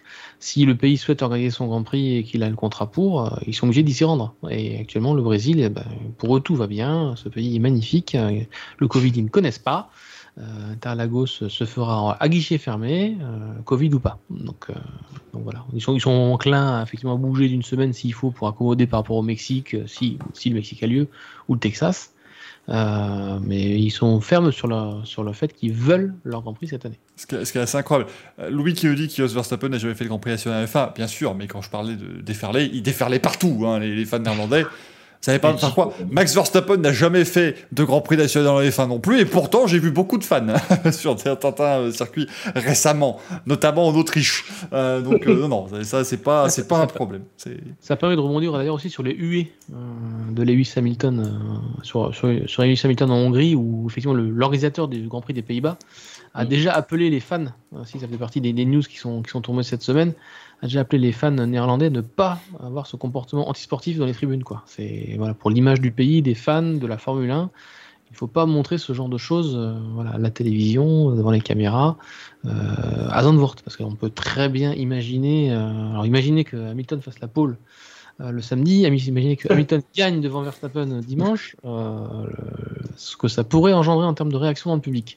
Donc, voilà, ils ont, donc Yann Lammers, qui est le directeur du, Grand Prix, a demandé euh, aux fans d'être plus euh, grand que ça. Et que même si Lewis Hamilton ne reconnaissait pas ses torts par rapport à Silverstone, il fallait être plus, plus grand que ça. Voilà. Vas-y, Amélie. ils ont faire vouloir, un, vouloir faire un Grand Prix des Pays-Bas plutôt bon enfant. Alors après, est-ce que ça sera dans la réalité? Je ne sais pas, mais en tout cas, ils ont l'air de vouloir revenir sans faire de vagues au calendrier, discrètement. Euh, justement, un peu comme tu disais tout à l'heure, euh, Michael, c'est-à-dire vraiment se dire maintenant, on, la F1 est ce qu'elle est et euh, quelles que soient les conditions, on va revenir pour faire un bel événement. Donc, on espérer que ça va être le cas. Oh, discrètement, je pense que c'est mal connaître nos amis bataves. Ils vont faire un système où il y aura 2000 spectateurs le vendredi, 8500 le samedi et 75 000 le dimanche avec des fumigènes, des machins. Ça va être absolument euh, n'importe quoi. c'est vrai que Zaz nous dit est-ce qu'ils avaient demandé à Monza à l'époque? Ah non, mais je pense que de toute façon, là, ils ont, compris. Il ne faut rien demander aux spectateurs. Ils font ce qu'ils veulent et ils font surtout la, la, fierté d'Italie quand chaque année on les voit déferler sur le podium. Euh, et parfois il y a des huées, mais c'est en général quand même toujours une belle ambiance et je pense que c'est plutôt ce genre de choses qu'ils veulent répliquer du côté de, de Zandvoort, même si évidemment la, crise sanitaire fait que c'est un petit peu plus, euh, plus compliqué, bien sûr. Euh, au niveau du calendrier, on aurait le Grand Prix de Miami en mai l'an prochain. Hein, euh, bon, alors, visiblement, voilà. Ce qui est terrible, c'est que depuis qu'ils ont annoncé la F1 à Miami, tout le monde leur dit bah, écoutez, c'est pas mal, mettez ça autour du Canada, ou mettez ça près d'Austin, machin. Et donc, on est parti pour un espèce de truc où on irait à Barcelone, à Miami, à Monaco, au Canada. Enfin, bref, c'est une espèce de truc où on ferait 45 000 km d'avion pour, pour 5 Grands Prix. C'est assez, étonnant parce que en plus Monaco a confirmé déjà sa date fin mai l'année prochaine. Donc ça veut dire que Miami aura lieu forcément avant Monaco. Euh, est-ce qu'on peut avancer le Canada euh, au mois de mai? Euh, J'en doute un petit peu aussi. Donc effectivement en termes de, de coût pour la Formule 1, de, logistique, ça me paraît un petit peu, un petit peu bizarre. maintenant voilà, la FOM est prête à tout pour que son Grand Prix de Miami ait lieu. Et s'il y a besoin de faire deux allers-retours en Amérique du Nord en l'espace de deux mois, je pense qu'ils sont prêts à payer pour ça. Euh, donc on n'a plus rien de m'étonne non plus avec, avec la FOM pour que ce Grand Prix ait lieu. Après, peut-être que aussi des, questions de calendrier par rapport, au, par rapport aux saisons euh, voilà, des Miami Dolphins. Là, je ne suis pas expert du, football américain. Là, oh, bah, ça se termine en février, hein, donc effectivement. Voilà. Donc là, j'ai peut-être Manu qui pourra me déclarer là-dessus, mais. Ah, ça reprend après la, la pré-saison de NFL, elle reprend en, août, donc clairement ils peuvent pas le faire avec, euh, avec le, Grand Prix des États-Unis, l'autre Grand Prix des États-Unis ou avec le Mexique ou Brésil en fin d'année, c'est pas possible parce que la saison a repris. Par contre, c'est vrai que rien n'empêcherait de le mettre en juin où il se passe pas grand-chose au niveau des, des Miami Dolphins. Euh, et en plus, je pense que le, le contrat du Grand Prix du Canada est déjà stipulé euh, en juin puisque c'est en fait le décalage du contrat de cette année qui n'a pas bougé. Euh, après, bon, je pense qu'il y a la possibilité d'avoir un minimum de flexibilité, mais dans les faits, je pense que le Canada est déjà prévu en juin. Ouais, et puis Miami-Canada ensuite, ça voudrait dire que forcément Le Mans serait impacté. Et comme la, FIA s'est engagée à ce que la F1 ne, ne, rentre pas en collision avec Le Mans, enfin, en tout cas le moins possible dans les années à venir, ça doit aussi jouer à mon avis sur le fait qu'on est obligé de mettre Miami au mois de mai. Bah, de toute façon, c'est vrai que si on regarde le calendrier, euh, en tout cas ce qu'on en connaît hein, pour l'instant du calendrier 2022, c'est que Monaco est le 29 mai. 2022, voilà. Ça, ça c'est écrit. Les 24 heures du Mans, allez, on peut, on peut parier, on va prendre les paris, ça va être organisé euh, si évidemment on n'a pas encore un décalage, bien sûr, mais on peut partir sur le 12 ou le 19 juin, une de ces deux dates-là. Donc le Canada, euh, faut le placer bah, le 5 juin s'ils veulent faire en une semaine Monaco et Canada, mais je suis pas sûr. Impossible. Euh, Il faudra mettre soit le 12, soit le 19, selon ce que Le Mans fait. Si c'est le 12, ils peuvent imaginer alors euh, Miami. Enfin, si Le Mans est le 12, ils peuvent faire le 19, le Canada, le 26 Miami, ça pourrait être intéressant, mais visiblement, ils veulent quand même que Miami ait lieu avant. Euh, donc, il reste que de la place en mai. En même temps, c'est pas exclure qu'ils fassent euh, un double header Monaco-Montréal, puisque cette année, ils devaient faire un double header Bakou-Montréal qui représentait 9000 km de voyage en une semaine. Donc, je pense que pour caler, de toute façon, on arrive à un point où ils veulent caler 23 ou 24 courses en on va dire, 40 semaines, euh, on est obligé, et en plus sans faire de, répartition géographique un minimum intelligente, ou en tout cas pas toute la saison, du coup on va forcément être obligé d'avoir des, double headers qui vont être complètement improbables, voire complètement absurdes, euh, à l'image de Bakou-Montréal ou, euh, d'un potentiel Australie avec une manche européenne ou quelque chose comme ça. Quoi. Après, il ne faut pas oublier non plus que la Formule 1 peut envoyer aussi du matériel par bateau, voilà, des choses qui peuvent rester aussi effectivement à Miami et ensuite être renvoyées à Montréal derrière c'est pas à chaque fois l'intégralité du Formula 1 Circus qui, qui, se déplace. les équipes, Voilà, les équipes, par contre, effectivement, pour elles, c'est les mécaniciens, les ingénieurs, euh, tous ceux qui travaillent sur les voitures, c'est chaud. Après, moi, l'enchaînement Monaco, euh, Monaco, Miami, euh, pardon, Monaco, Canada, je le vois moins parce que, alors là, en termes de différence de setup et de configuration des voitures, il n'y a, pas, a pas pire, quoi. Là, il va falloir envoyer des pièces différentes, hein, très clairement. entre, Bakou et Montréal, je veux bien parce que c'est deux circuits à haute vitesse urbain, Monaco et, Monaco et Montréal, c'est pas du tout la même chose, quoi, en termes de, voilà, de colonne de direction, d'aileron, de, de, réglage, même de spécificité de refroidissement, ça n'a rien à voir. Donc, je peux aussi comprendre que les les équipes soient réfractaires à avoir quelque chose de, très dissemblable à Monaco juste après Monaco. Il euh, y, a Louis qui le demande aussi, euh, l'Indy 500, tout ça, c'est le 29 mai aussi. Hein, voilà, la, la F1 l'a dit, on veut libérer l'Indy 500, donc ils font le Grand Prix de Monaco le même jour, euh, bien sûr. Mais ça, Louis, de toute façon, c'est pas compliqué, c'est toujours la même date. Enfin, je peux déjà te dire que euh, le 28 mai 2084, il y aura les 500 bases d'Indianapolis.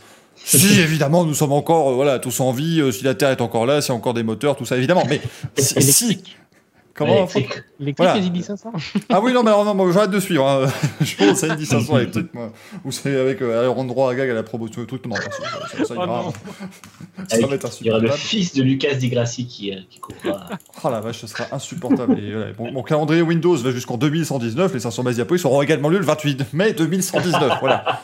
Si, évidemment, euh, la, la, civilisation humaine est encore présente. Mais ça, on n'en doute pas une seule seconde. Là, je ne sais même plus à quelle génération on en sera. Peut-être qu'Alio Castroneves sera encore là d'ailleurs avec euh, sa tentative de cinquième victoire, encore une fois, au 500 bases d'Indianapolis. En tout cas, le calendrier Formule 1 2022 continue de se mettre en place, bien sûr. Euh, et on aura, on aura des nouvelles, voilà, hein, d'ici, je pense, euh, fin septembre, début octobre, peut-être qu'ils pourront faire ça. Mais il faut d'abord qu'ils s'occupent évidemment de 2021. Ce serait bien d'avoir d'abord un calendrier final pour, pour toute la fin de saison. C'est sûr, c'est qu'on n'aura pas l'Australie pour commencer, ça c'est certain. Voilà. Ouais. l'Australie qui ils sont, ils sont hyper frileux dès qu'il y y a, le moindre, cas de Covid chez eux, donc ils vont pas vont pas tenter le diable encore une fois cette année. Ça commencera par Bahreïn, voilà, puisqu'il y aura trois jours d'essai à Barcelone, trois jours d'essai à Bahreïn, et on enchaînera avec le Grand Prix de Bahreïn.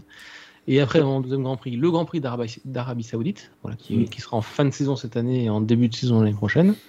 Après, effectivement, euh, tout, est, tout est susceptible d'arriver. Est-ce qu'on retrouvera un Grand Prix de Chine? Euh, Est-ce qu'on aura rapidement Barcelone? Est-ce qu'on aura de nouveau Imola? Euh, La situation sera fluide encore, je pense, par rapport au Covid. Effectivement, ça va aussi dépendre de la vaccination, ça dépend de tout ça. Ce qui, est, bien, c'est qu'on va pouvoir vivre quand même deux Grands Prix d'Arabie Saoudite en six mois, et ça, je, pense que vous en frétillez toutes, toutes et tous d'impatience. Alors là où, là où vous aurez pu faire fort, c'est d'avoir deux circuits différents, mais bon, ce ne sera pas encore le cas. non, ça sera un peu plus tard, le deuxième. C'est vrai que j'ai quand même hâte de voir ce qui va donner le, circuit de Jeddah, et effectivement, je serais même pas étonné qu'ils prennent une place un peu plus importante dans le calendrier si jamais il s'avère être un, bon, fournisseur de spectacle, parce que finalement, ça reste quand même l'Arabie Saoudite, heureusement ou malheureusement, et un partenaire très important pour la F1. Ça donne beaucoup d'argent, notamment avec Aramco, mais c'est vrai que après, il y a tout le débat de la société autour, mais euh, en tout cas, Jeddah semble, lui, parti pour se bien s'implanter dans le calendrier jusqu'à au changement de circuit. Euh, Théo Pourchère aussi, les amis, tiens, qui a testé pour Alfa Romeo récemment avec Mahaver Raghunathan. Ça, on salue toujours avec grand plaisir. Euh, mais dans la foulée du Grand Prix de Hongrie, Théo Pourchère qui a pu faire ses premiers tests en Formule 1. Euh, c'était pas, on avait pensé au début, mais ce n'était pas les tests Pirelli. Hein. Il n'a pas testé les pneus 18 pouces. Il était là vraiment avec un programme, une voiture d'il y a deux ans. Des pneus comme ça, et vas-y, rouler jeunesse. Il a pu faire vraiment ses, ses débuts en Formule 1, ça a l'air de s'être très bien passé. Et, je pense qu'on doit être content. Et là, je lance mon avis, après, voilà, vous en faites ce que vous voulez. Fred Vasseur, il est peut-être en train de se dire on va peut-être pousser pour faire encore un an de Kimi Raikkonen. Dans deux ans, on met Théo pour cher à sa place. Et, euh, je pense qu'il a peut-être l'avenir de, de tracer, Fred Vasseur, avec ce plan. Oui, d'autant plus que Alfa Romeo a une tête de pont française maintenant avec euh, Monsieur Imparato. Donc un, français chez, chez, Alfa Romeo, je pense que ça, ne le dérangerait pas non plus. Voilà, donc il y a deux français alors chez Alfa Romeo, ça le dérangerait encore moins. Euh, non, non, Théo Pourchard, c'est un, des grands espoirs euh, de, la F1 future, de la F2 actuelle. je crois qu'il a fait un temps en 1.19.2 si, voilà, si, si, effectivement Alpha a publié des, photos avec, avec le temps sur le, sur le pitboard il y a quand même deux secondes de poussières devant Raghunathan, donc, euh, je pense que voilà, il n'y a pas plus à dire que ça. Euh, bah, il s'est pris une valise moins grande que d'habitude, Raghunathan, donc c'est peut-être que les tests de Porsche se sont mal passés du coup. Non, il était dans les temps, il était dans les, dans les bons temps des, livres des, pilotes officiels, donc, euh, donc ça s'est très bien passé pour lui.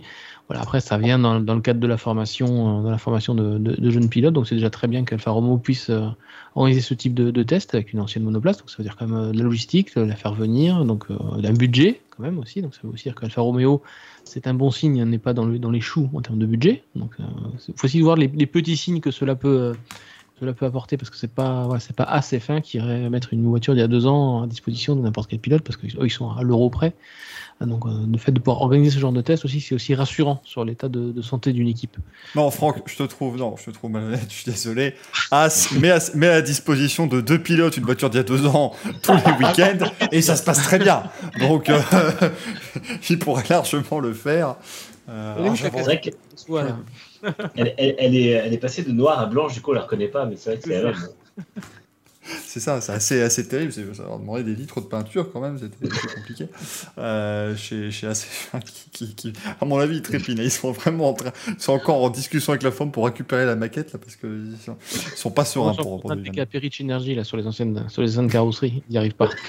Je suis sûr, tu mets un méga zoom et tu vois qu'en dessous il y a encore le sticker, ils ont juste repeint par dessus genre de trucs qui, genre de trucs dont on rigole, mais qui sont déjà arrivés en F1. Hein. Vous pouvez déjà voir dans certains cas avec des euh, nouvelles peintures, on voyait encore les sponsors en dessous, tout ce genre de choses. C'était assez, euh, assez sympathique euh, cette affaire, mais toujours très sympa évidemment de voir Théo Pourchère continuer. C'est voilà son son apprentissage comme ça, c'est effectivement bah, l'un des, des talents de l'avenir. Alors, il ne faut pas évidemment en faire trop tout de suite et commencer à dire que voilà, euh, c'est forcément le nouveau Alain Prost, mais en tout cas, plus jeune vainqueur d'histoire en F2, il fait une bonne première saison en, Formule 2 aussi, malgré euh, malgré sa, blessure.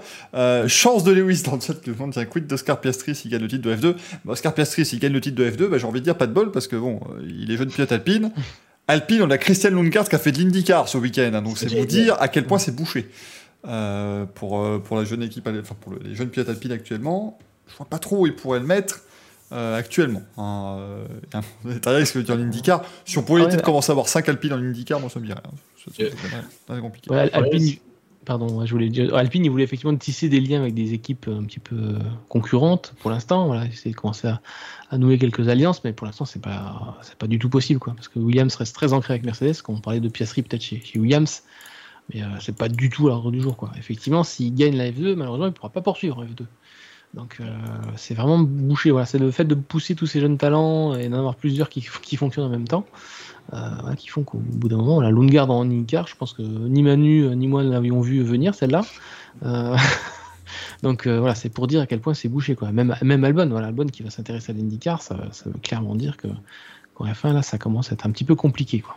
Trembler, trembler. Quand il y aura 3 millions de téléspectateurs aux États-Unis sur l'IndyCar parce qu'on a ramené tous les anciens pilotes de F1 et les futurs pilotes de F1 et les actuels pilotes de F1, ça va devenir la F1 bis, mais c'est pas mal. Euh, après, voilà, pas mal de possibilités pour Piastri, New Manu. Ouais, non, le, problème en fait d'Alpine aujourd'hui, c'est qu'ils veulent faire le, format académie, mais ils n'ont pas d'équipe B. Ça, c'est ce que tu disais, Franck. Euh, on espérait qu'ils puissent potentiellement. Il y avait des, rumeurs qu'il est lié à Sauber. On voit qu'aujourd'hui Sauber a renforcé ses liens avec Alpha.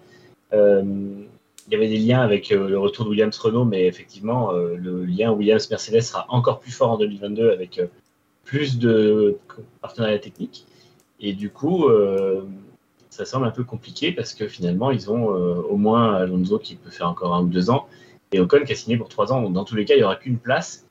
Et justement, on voit que les Lundgaard, des Piastri, des Zou, euh, il n'y aura pas de place pour tout le monde. Et enfin, voilà, ça condamne déjà la moitié d'entre eux à, devoir réfléchir à un plan de carrière qui ne passe pas par la F1. Donc, c'est un peu compliqué quand on, quand ils viennent de dépenser de l'argent pour se et qu'ils sont ils sont soutenus pour aller dans un championnat comme la F2 mais que derrière, ils vont pas sur l'objectif final qui est la F1. Donc, euh, peut-être que Alpine va devoir aussi revoir son fonctionnement de, l'académie, je pense, au bout d'un moment. Ça, c'est peut-être en endurance aussi, sinon Peut-être en endurance aussi, peut-être. Euh, il y a aussi quelques places là-bas, de ce côté-là. Aussi. Eh oui, en endurance, quand, toutes les équipes vont arriver en, en, hypercar ou en LMDH, il y aura peut-être moyen, mais euh, c'est peut-être. Alors, ça, c'est un débat qu'on pourra peut-être se garder pour une autre émission quand il y aura un petit peu moins d'actu de, chaude, mais effectivement, est-ce qu'il ne serait pas temps d'ouvrir de, nouveau le, le, processus, ou en tout cas de, différent, enfin de, faire un processus différent pour rentrer en Formule 1 pour les équipes, parce que euh, c'est certes le, le, le, pinacle du sport auto et, c'est censé être difficile d'y accéder, mais est-ce que 20 places, ça n'est pas trop peu? Euh, On s'en contentait bien quand les, euh, quand, les, constructeurs sont partis, mais maintenant, voilà, est-ce qu'on est n'aurait pas retrouvé justement pas mal d'équipes? Maintenant qu'on va vers de la standardisation, est-ce que ce serait pas le moment bah, pour faire venir des équipes, et pas des constructeurs, mais des vraies équipes indépendantes? Mais ça, on pourra en, parler à d'autres reprises, bien, bien sûr. On, parle d'arrivée, mais là on parle aussi euh, malheureusement de, départ. Euh, c'est du côté de la moto, mais donc Petronas euh, ne sponsorisera plus l'équipe euh, du circuit euh, de, Sepang, car oui, le circuit de Sepang a une équipe en MotoGP. C'était l'équipe de Fabio Quartaro jusqu'à l'an dernier, et de, de Valentino Rossi cette année et de Franco Morbidelli. Donc Petronas va stopper son sponsoring de cette équipe-là, et ça condamne également les programmes en Moto 2 et en Moto 3 de, de cette équipe-là. Mais surtout, qu'est-ce que ça veut dire pour la Formule 1 Parce que c'est évidemment à la Formule 1 qu'on veut raccrocher ça. Est-ce que ça, risque d'être une difficulté pour, Mercedes? Ou est-ce que finalement, avec Ineos qui, euh, est là et qui, prend de plus en plus de place, est-ce qu'on peut se dire que voilà, Petronas pourrait être remplacé par Ineos si Ineos le veut bien?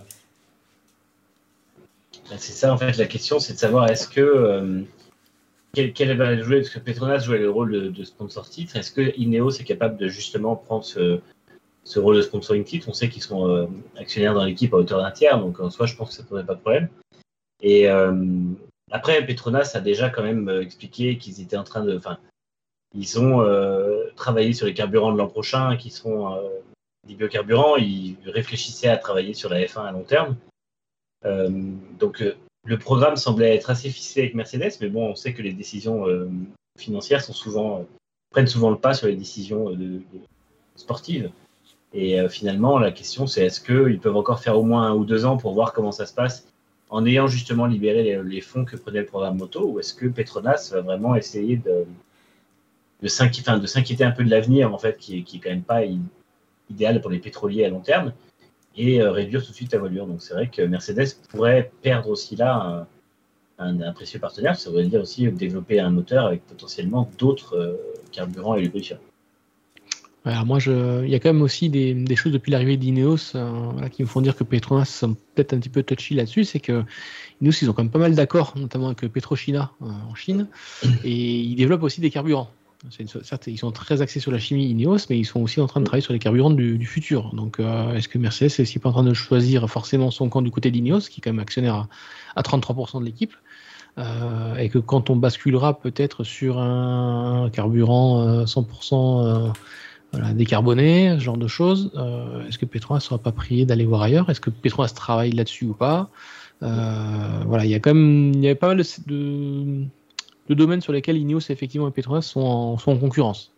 Pas, énormément, mais sur, la pétrochimie notamment, il y a, quand même quelques, voilà, concurrences. Donc euh, peut-être que c'est aussi en train de s'aplanir de ce côté-là. Je ne dis pas que Petronas va se retirer de la, de la F1. Euh, effectivement, on a peut-être aussi des choix à faire euh, en termes budgétaires, même si je crois que la société va très très bien du côté de, du côté de Petronas.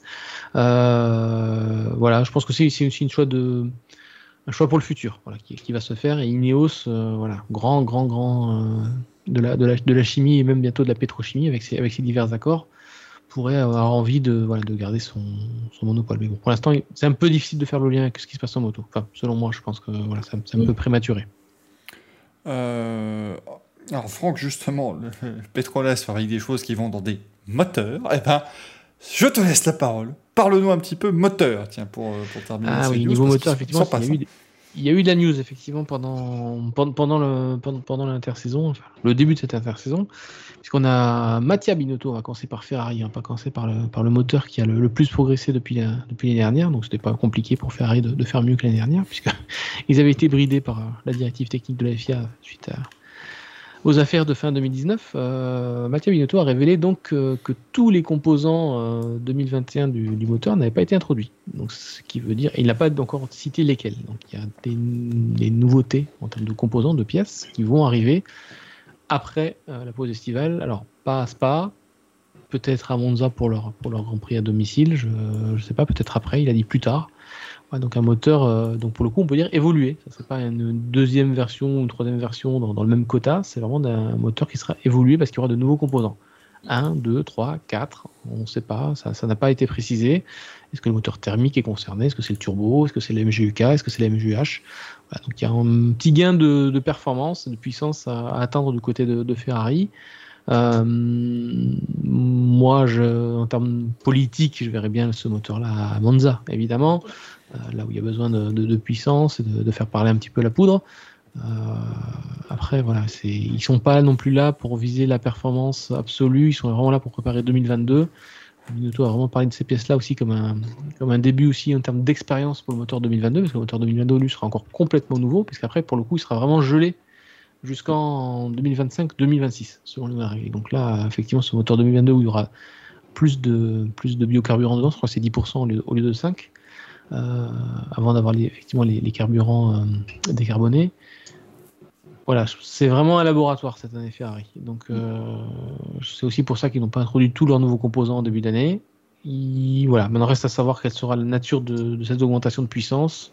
Est-ce que ça touche le moteur thermique? Est-ce que ça touche le turbo? Si c'est le moteur thermique et turbo, il y a beaucoup de gains de puissance à, atteindre.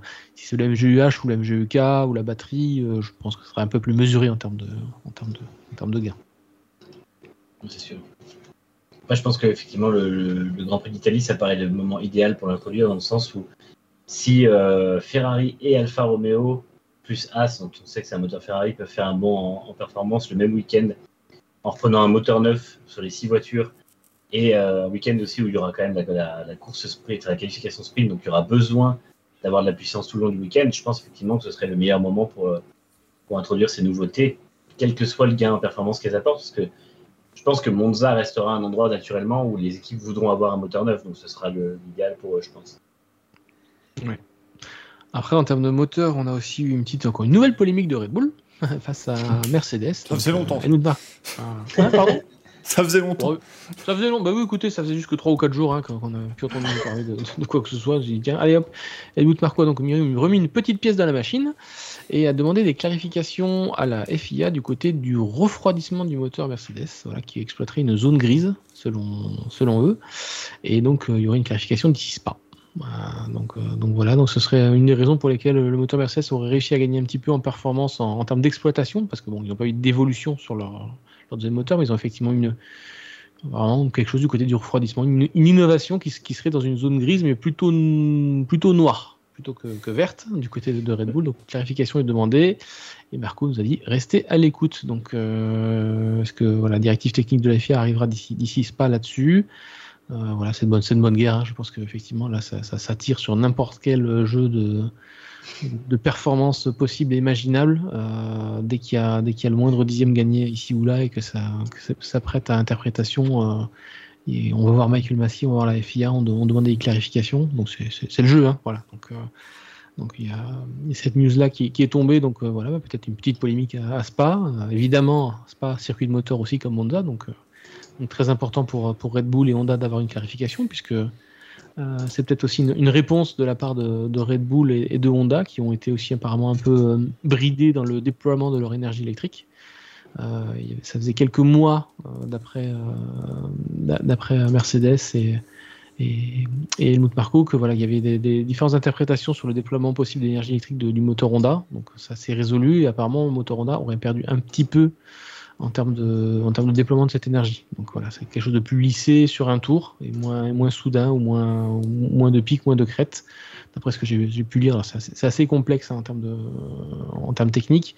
Mais, mais voilà, donc c'est quelque chose qui permet effectivement d'avoir un pic de puissance qui est moins élevé, en, bah, notamment bah, sur, en vitesse de pointe. Quoi. Et effectivement, on s'est rendu compte que les Red Bull avaient perdu un petit peu en vitesse de pointe depuis, depuis Silverstone.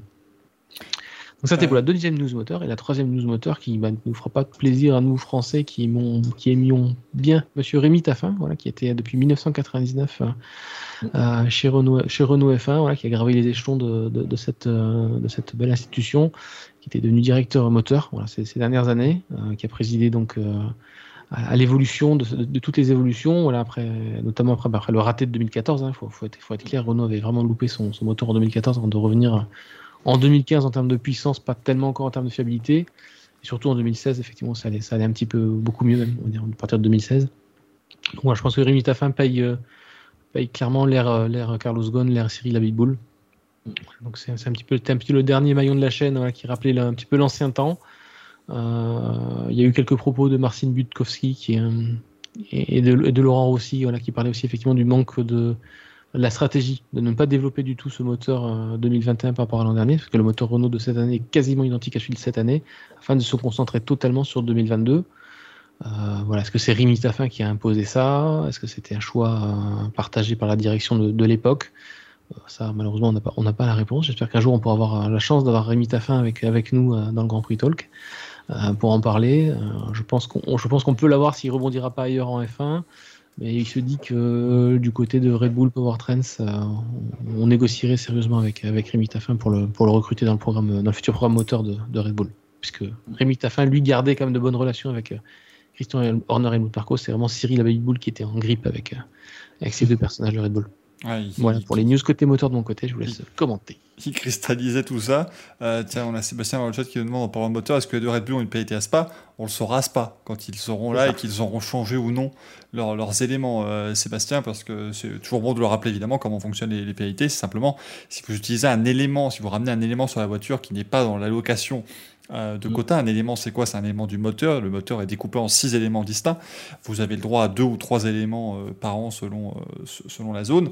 S'ils en amènent un troisième ou un quatrième, eh ben, ils prendront une pénalité à ce moment-là. Mais si c'est quelque chose qui est dans leur allocation, ils ne la prendront pas.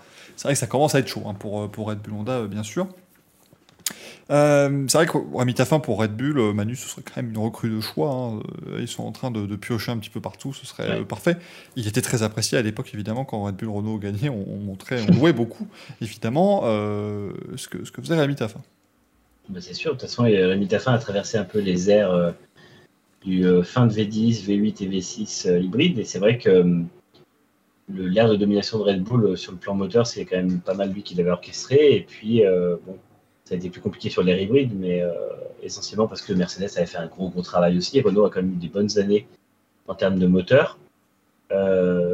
après, je pense qu'il paye un peu malheureusement, la, ouais, tout comme, comme tu dis Franck, il paye toute l'ère l'ère précédente du, développement de Renault dans son ensemble, qui était vachement, euh, qui était drivé par les, les, coûts et par l'aspect très politique euh, lié à Carlos Ghosn puis à sa succession. Euh, ce qui a quand même coûté cher parce que du coup, le, budget de développement était quand même assez restreint par rapport à ce que les autres constructeurs mettaient dans les moteurs. Si Honda est revenu aussi fort, c'est aussi parce qu'ils ont mis beaucoup d'argent, ce que n'a pas fait Renault à l'époque où ils avaient des, les, plus gros problèmes. Ils ont fait les choses petit à petit et c'est pour ça que de 2014 à 2016, ça a été très long. Et puis euh, après, je pense effectivement que du coup, euh, Deno a l'air de vouloir vraiment reprendre un cycle tout nouveau.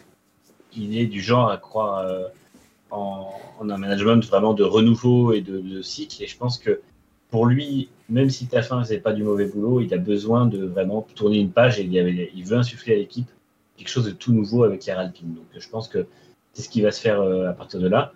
Euh, on voit déjà que l'organigramme a été totalement changé au niveau de la gestion d'équipe avec l'arrivée de David Ebrigio et euh, la promotion de Marcin Bukowski, qui est arrivé il n'y a pas, si longtemps que ça. Et voilà, ça va faire pareil au niveau du département moteur. Alors, qui vont prendre Je ne sais pas, mais de toute façon, ils vont devoir avoir un, chef d'orchestre qui va, aussi bien gérer la suite. bon, c'est vrai qu'ils ont, ils ont trois ans pour se, retourner, parce que là, finalement, les produits vont être gelés, mais le développement sur les prochains moteurs commencera pas en 2025 pour 2025. Donc il va falloir rapidement mettre en place la suite et la, relève de, de Rémi Taffin. Ouais, et puis en plus le moteur 2025, parce qu'effectivement, il y a la, question de, je sais pas comment on prononce, Xwans, voilà, sur, le, sur le 4 cylindres, effectivement, ça fait aussi partie des, choses qui ont été débattues. Voilà, c'est qu'effectivement, Volkswagen, euh, via ou Audi ou Porsche, voudrait revenir en F1, mais avec euh, une, architecture thermique qui serait aussi euh, modifiée. C'est-à-dire, effectivement, Mercedes, Renault, Ferrari, euh, bon, je parle pas de Honda parce que Honda s'en va, mais Red Bull Powertrain aurait l'expérience du V6 thermique depuis 2014. Et donc, l'idée serait de remettre à plat tout le monde avec, un, avec un V4 qui serait toujours d'un litre 6, parce que j'ai compris ou un 4 cylindres en ligne, une, des deux architectures. Euh, alors là, là-dessus, effectivement, eh ben, chez Renault, on a crié euh, au loup, on a dit non, on n'a pas de question, on, va, va pas tout rechanger parce que, parce que voilà, un nouveau constructeur veut arriver pour en, en faire plaisir à un pour déplaire à trois autres. C'est pas, pas dans le but non plus. Ne pas non plus tout jeter à la poubelle. Il y a déjà effectivement l'essence décarbonée qui doit arriver. Il y a pas mal de choses qui doivent arriver pour, pour simplifier les moteurs, les rendre moins chers, les rendre moins chers à développer. Donc, euh, donc voilà. Après, est-ce que la FOM a vraiment envie euh, voilà, d'imposer un 4 cylindres euh, derrière? Ferrari serait pas contre, ce qui, ce qui moi m'étonne parce que déjà qu'ils sont en train de passer leur berlinette de, v, de V12 à V8 et de V8 en V6. le 4 cylindres dans une Ferrari, c'est pas pour demain la veille. Donc euh, voilà, que Mattia Binotto soutienne un Castilla dans F1, ça m'étonne un petit peu, mais c'est a priori, euh, ce serait a priori le cas. Alors ça reste des rumeurs, ça reste des spéculations. Il n'y a pas eu de, il y a pas eu de confirmation de la part de Ferrari là-dessus. Euh, donc à prendre avec des pincettes. Donc ça ferait, ça ferait deux, voilà, deux, deux, constructeurs en faveur du 4 cylindres contre, contre peut-être potentiellement deux autres, puisque Toto Wolff veut rester sur le V6, Renault voudrait rester sur le V6. Ça, ça, promet des débats assez houleux et les débats reprennent à Monza d'ailleurs. Puisque ça va être formidable tout ce petit monde se retrouve de nouveau à Monza pour discuter de tout ça. Encore à suivre. Il y a Gwen, c'est souvent qui demande aussi euh, pourquoi ne pas vendre les moteurs de F1 à IndyCar? Bah Parce qu'une saison d'IndyCar pour une voiture, ça coûte euh, un dixième du prix du moteur à l'année en, F1, si tu veux. C'est-à-dire que c'est. Tu peux pas venir dire aux équipes bonjour, voilà, c'est son moteur, c'est 15 millions, hein, débrouillez-vous. Euh, ça, ça, ça, tuerait l'IndyCar cette, cette décision. Après, c'est peut-être l'objectif, hein, je ne sais pas. c'est, si, si, si, la femme veut le faire, ils ont qu'à faire ça, mais ça ne pourra pas marcher. L'IndyCar a pour l'instant un système qui est très simple. Ils ont leur V6, ils vont proposer un système de KERS, en fait, un système hybride en plus qu'ils vont rajouter. Basta, ça va pas coûter très cher aux équipes et ils vont continuer de faire leur, leur propre route sur ce, sur ce point-là. On, rappelle que le 4 cylindres, le 4 cylindres aussi, c'était le moteur universel que voulait la Jean Todt et la FIA en mm. début des années 2010. Donc, une proposition retoquée par Ferrari d'ailleurs. À l'époque, c'est Ferrari qui a, mis son veto euh, clair et net à un moteur 4 cylindres. Donc c'est pour ça qu'on est parti sur des V6 en, en F1. Sinon, effectivement, on aurait pu avoir ce moteur universel un petit peu partout, ce 4 cylindres euh, turbo, euh, hybride, en endurance, en F1. voilà, ça, c'est pas passé loin. Mais bon, Ferrari a dit non. c'est souvent ça hein, sur les 70 dernières années. Il y a la question de, de Tyrex dans le chat qui dit pourquoi pas proposer les deux types de motorisation, du moins laisser le choix. En fait, la F1 ne veut pas d'une guerre de moteur qui ferait des dépenses complètement euh, hors, de, hors de contrôle. L'important, c'est d'avoir un règlement. C'est pour ça que les règlements vont vers quelque chose de plus contrôlé. C'est justement pour que la F1 coûte moins cher, parce que si tu mets une liberté totale de, création de format du moteur en disant bah, venez avec l'architecture que vous voulez, euh, ça va forcément engendrer des dépenses énormes du côté du développement et c'est pas à la fin les constructeurs qui vont trop tirer sur les, ficelles financières vont finir par partir du jour au lendemain et c'est pas ce que la F1 veut. Donc euh, l'intérêt c'est de contrôler tous les budgets, y compris et surtout le moteur. Oui, il y a des dépenses, des différences de performance. D'ailleurs, c'est la même chose pour la guerre des pneus. Il y a très plein qui nous disent euh, pourquoi il n'y a pas de guerre des pneus en Formule 1, Pirelli mm. en a marre, remettez-nous du Michelin. Ben non, souvenez-vous de la guerre des pneus, quand il y en avait, effectivement, ça allait plus vite, mais ça, tenait plus longtemps. Mais euh, quand, il y avait une, quand il y avait un manufacturier qui dominait l'autre, euh, il y avait un groupe d'équipes de, d'équipes qui était devant et un autre groupe d'équipes qui était derrière. Et puis il n'y avait rien à faire sur la saison. Il n'y avait rien qui ne fonctionnait. Donc, euh, mm. pareil, les, pneus, c'est tellement sensible en termes de performance. c'est plusieurs, ça peut jusqu'à plusieurs secondes autour hein, quand tu as un très bon pneu par rapport à un pneu un peu moyen. voilà, on se souvient voilà, que Michelin avait, avait, fini par prendre le dessus sur Bridgestone et ce qui avait aussi valu à Renault de pouvoir dominer Ferrari à partir de, 2005, euh, ce qui a aussi permis effectivement à Alonso du, coup d'être titré. Euh, sans Michelin et, cette euh, supériorité technique cette année-là, Alonso n'aurait pas gagné le titre face à, face à Schumacher. Hein. Soyons clairs aussi là-dessus. C'est le truc qu'il ne faut pas oublier, c'est qu'on va vers une convergence des performances, c'est pas pour créer des, séparateurs. Donc, euh, effectivement, il n'y a, pas de raison de, changer tout ça. Vous voyez qu'on a changé un petit bandeau en bas. Posez-nous vos questions, hein, allez-y, on va faire les 10 dernières minutes en mode. On a déjà commencé à répondre. Bah, c'est ça, on a commencé, mais voilà, on va continuer sur cette, cette voie-là. Vas-y, Manu. de toute façon, la, guerre des pneus, en fait, ça, marchait aussi à l'époque où les, équipes faisaient 40 000 km d'essais par an, euh, chacune. Là, aujourd'hui, avec les restrictions d'essai qu'il y a, la guerre des pneus, ce serait beaucoup de développement pour finalement pas grand chose de plus que ce qu'on a aujourd'hui en termes de spectacle. Faut pas, on, a, on a tellement changé d'air de la, Formule 1 que ça ne marcherait plus d'avoir deux manufacturiers pour espérer euh, que, les, manufacturiers fassent de meilleurs pneus que ce qu'ils font là. On pourrait mettre Bridgestone, Goodyear ou Michelin avec le cahier des charges de Pirelli et les restrictions de budget et d'essai, ça ferait la même chose. Donc, euh, pense qu'effectivement, c'est euh, comme tu dis, la F1 veut aller vers quelque chose qui, coûte moins cher et ça passe par les pneus, le moteur et autres. Pour rester sur les pneus, parce qu'il y a Sébastien qui nous pose la question sur les pneus 2022, est-ce qu'il y aura encore les jantes On a vu en 2009, tout à fait. Les flasques euh, sont prévues sur les F1 2022 pour une simple et bonne raison. Bah, déjà en termes d'aérodynamisme, c'est plus efficient, mais aussi ça permet euh, d'éviter à ce que les équipes créent des, des flux d'air perturbés. Voilà, parce qu'on sait que le flux d'air rentre par les écopes de frein et ressort par, par les moyeux des jantes et peut fortement perturber le, flux d'air derrière une voiture. Le but, c'est vraiment d'avoir un flux d'air le plus propre possible derrière la voiture, donc euh, d'avoir des, pneus et des, jantes mieux carénées. Ça permet aussi voilà, d'avoir un air un peu plus propre en sortie de voiture, et donc du coup, ben, plus d'appui pour la voiture qui suit. Donc c'est aussi pour ça qu'on voit ce gros aileron à l'avant euh, qui, qui, carène un peu plus les pneus. On voit aussi cette, cette petite dérive aérodynamique au-dessus des au-dessus des pneus avant, qui seront aussi obligatoires qui seront d'ailleurs une pièce standardisée, je crois, euh, sur toutes les F1. Euh, voilà, pour qu'effectivement, il n'y ait pas d'avantage ou de désavantage aérodynamique de ce côté-là. Vraiment, le, but, voilà, certains peuvent trouver ça assez moche, euh, certains trouvent ça plutôt joli. voilà, mais là, on est clairement dans, dans l'efficience et aussi voilà, dans le but de que ce règlement 2022 fonctionne en termes de dépassement. Euh, Nico qui nous demande est-ce qu'on sait quand le contrat Pirelli prend fin? 2024. En tout cas, euh, c'était, euh, c'est, maintenant le nouveau contrat qui a été signé pour le 18 pouces. C'était jusqu'en 2023, mais comme la réglementation 18 pouces a été repoussée d'un an, ils ont augmenté d'un an le contrat aussi. Donc voilà, Pirelli sera en F1 jusqu'en 2024. Et, encore une fois, on le répète souvent, et c'est, terrible parce qu'on a parfois l'impression de, de parler sans, sans, forcément être écouté à à ce point-là. Mais encore une fois, il n'y a pas de raison de pour la FIA d'arrêter de, collaborer avec Pirelli, sachant que ils font ce qu'on leur dit de faire, et quand il y a des soucis, ils prennent des mesures très rapides pour régler ces problèmes. Euh, ils restent pas là comme euh, par exemple c'est pas euh, Goodyear euh, en, NASCAR où on a des problèmes de crevaison depuis approximativement 19 ans.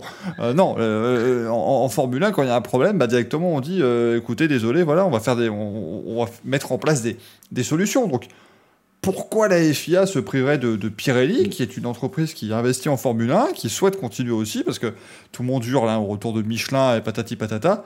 Michelin n'a pas forcément envie de revenir en Formule 1 aussi, faut pas, faut pas l'oublier. Ah, bah faut, faut qu'il y ait une envie. Euh, là, euh, Petite info d'ailleurs 18 pouces, puisque qui sortira demain sur Next Gen Auto.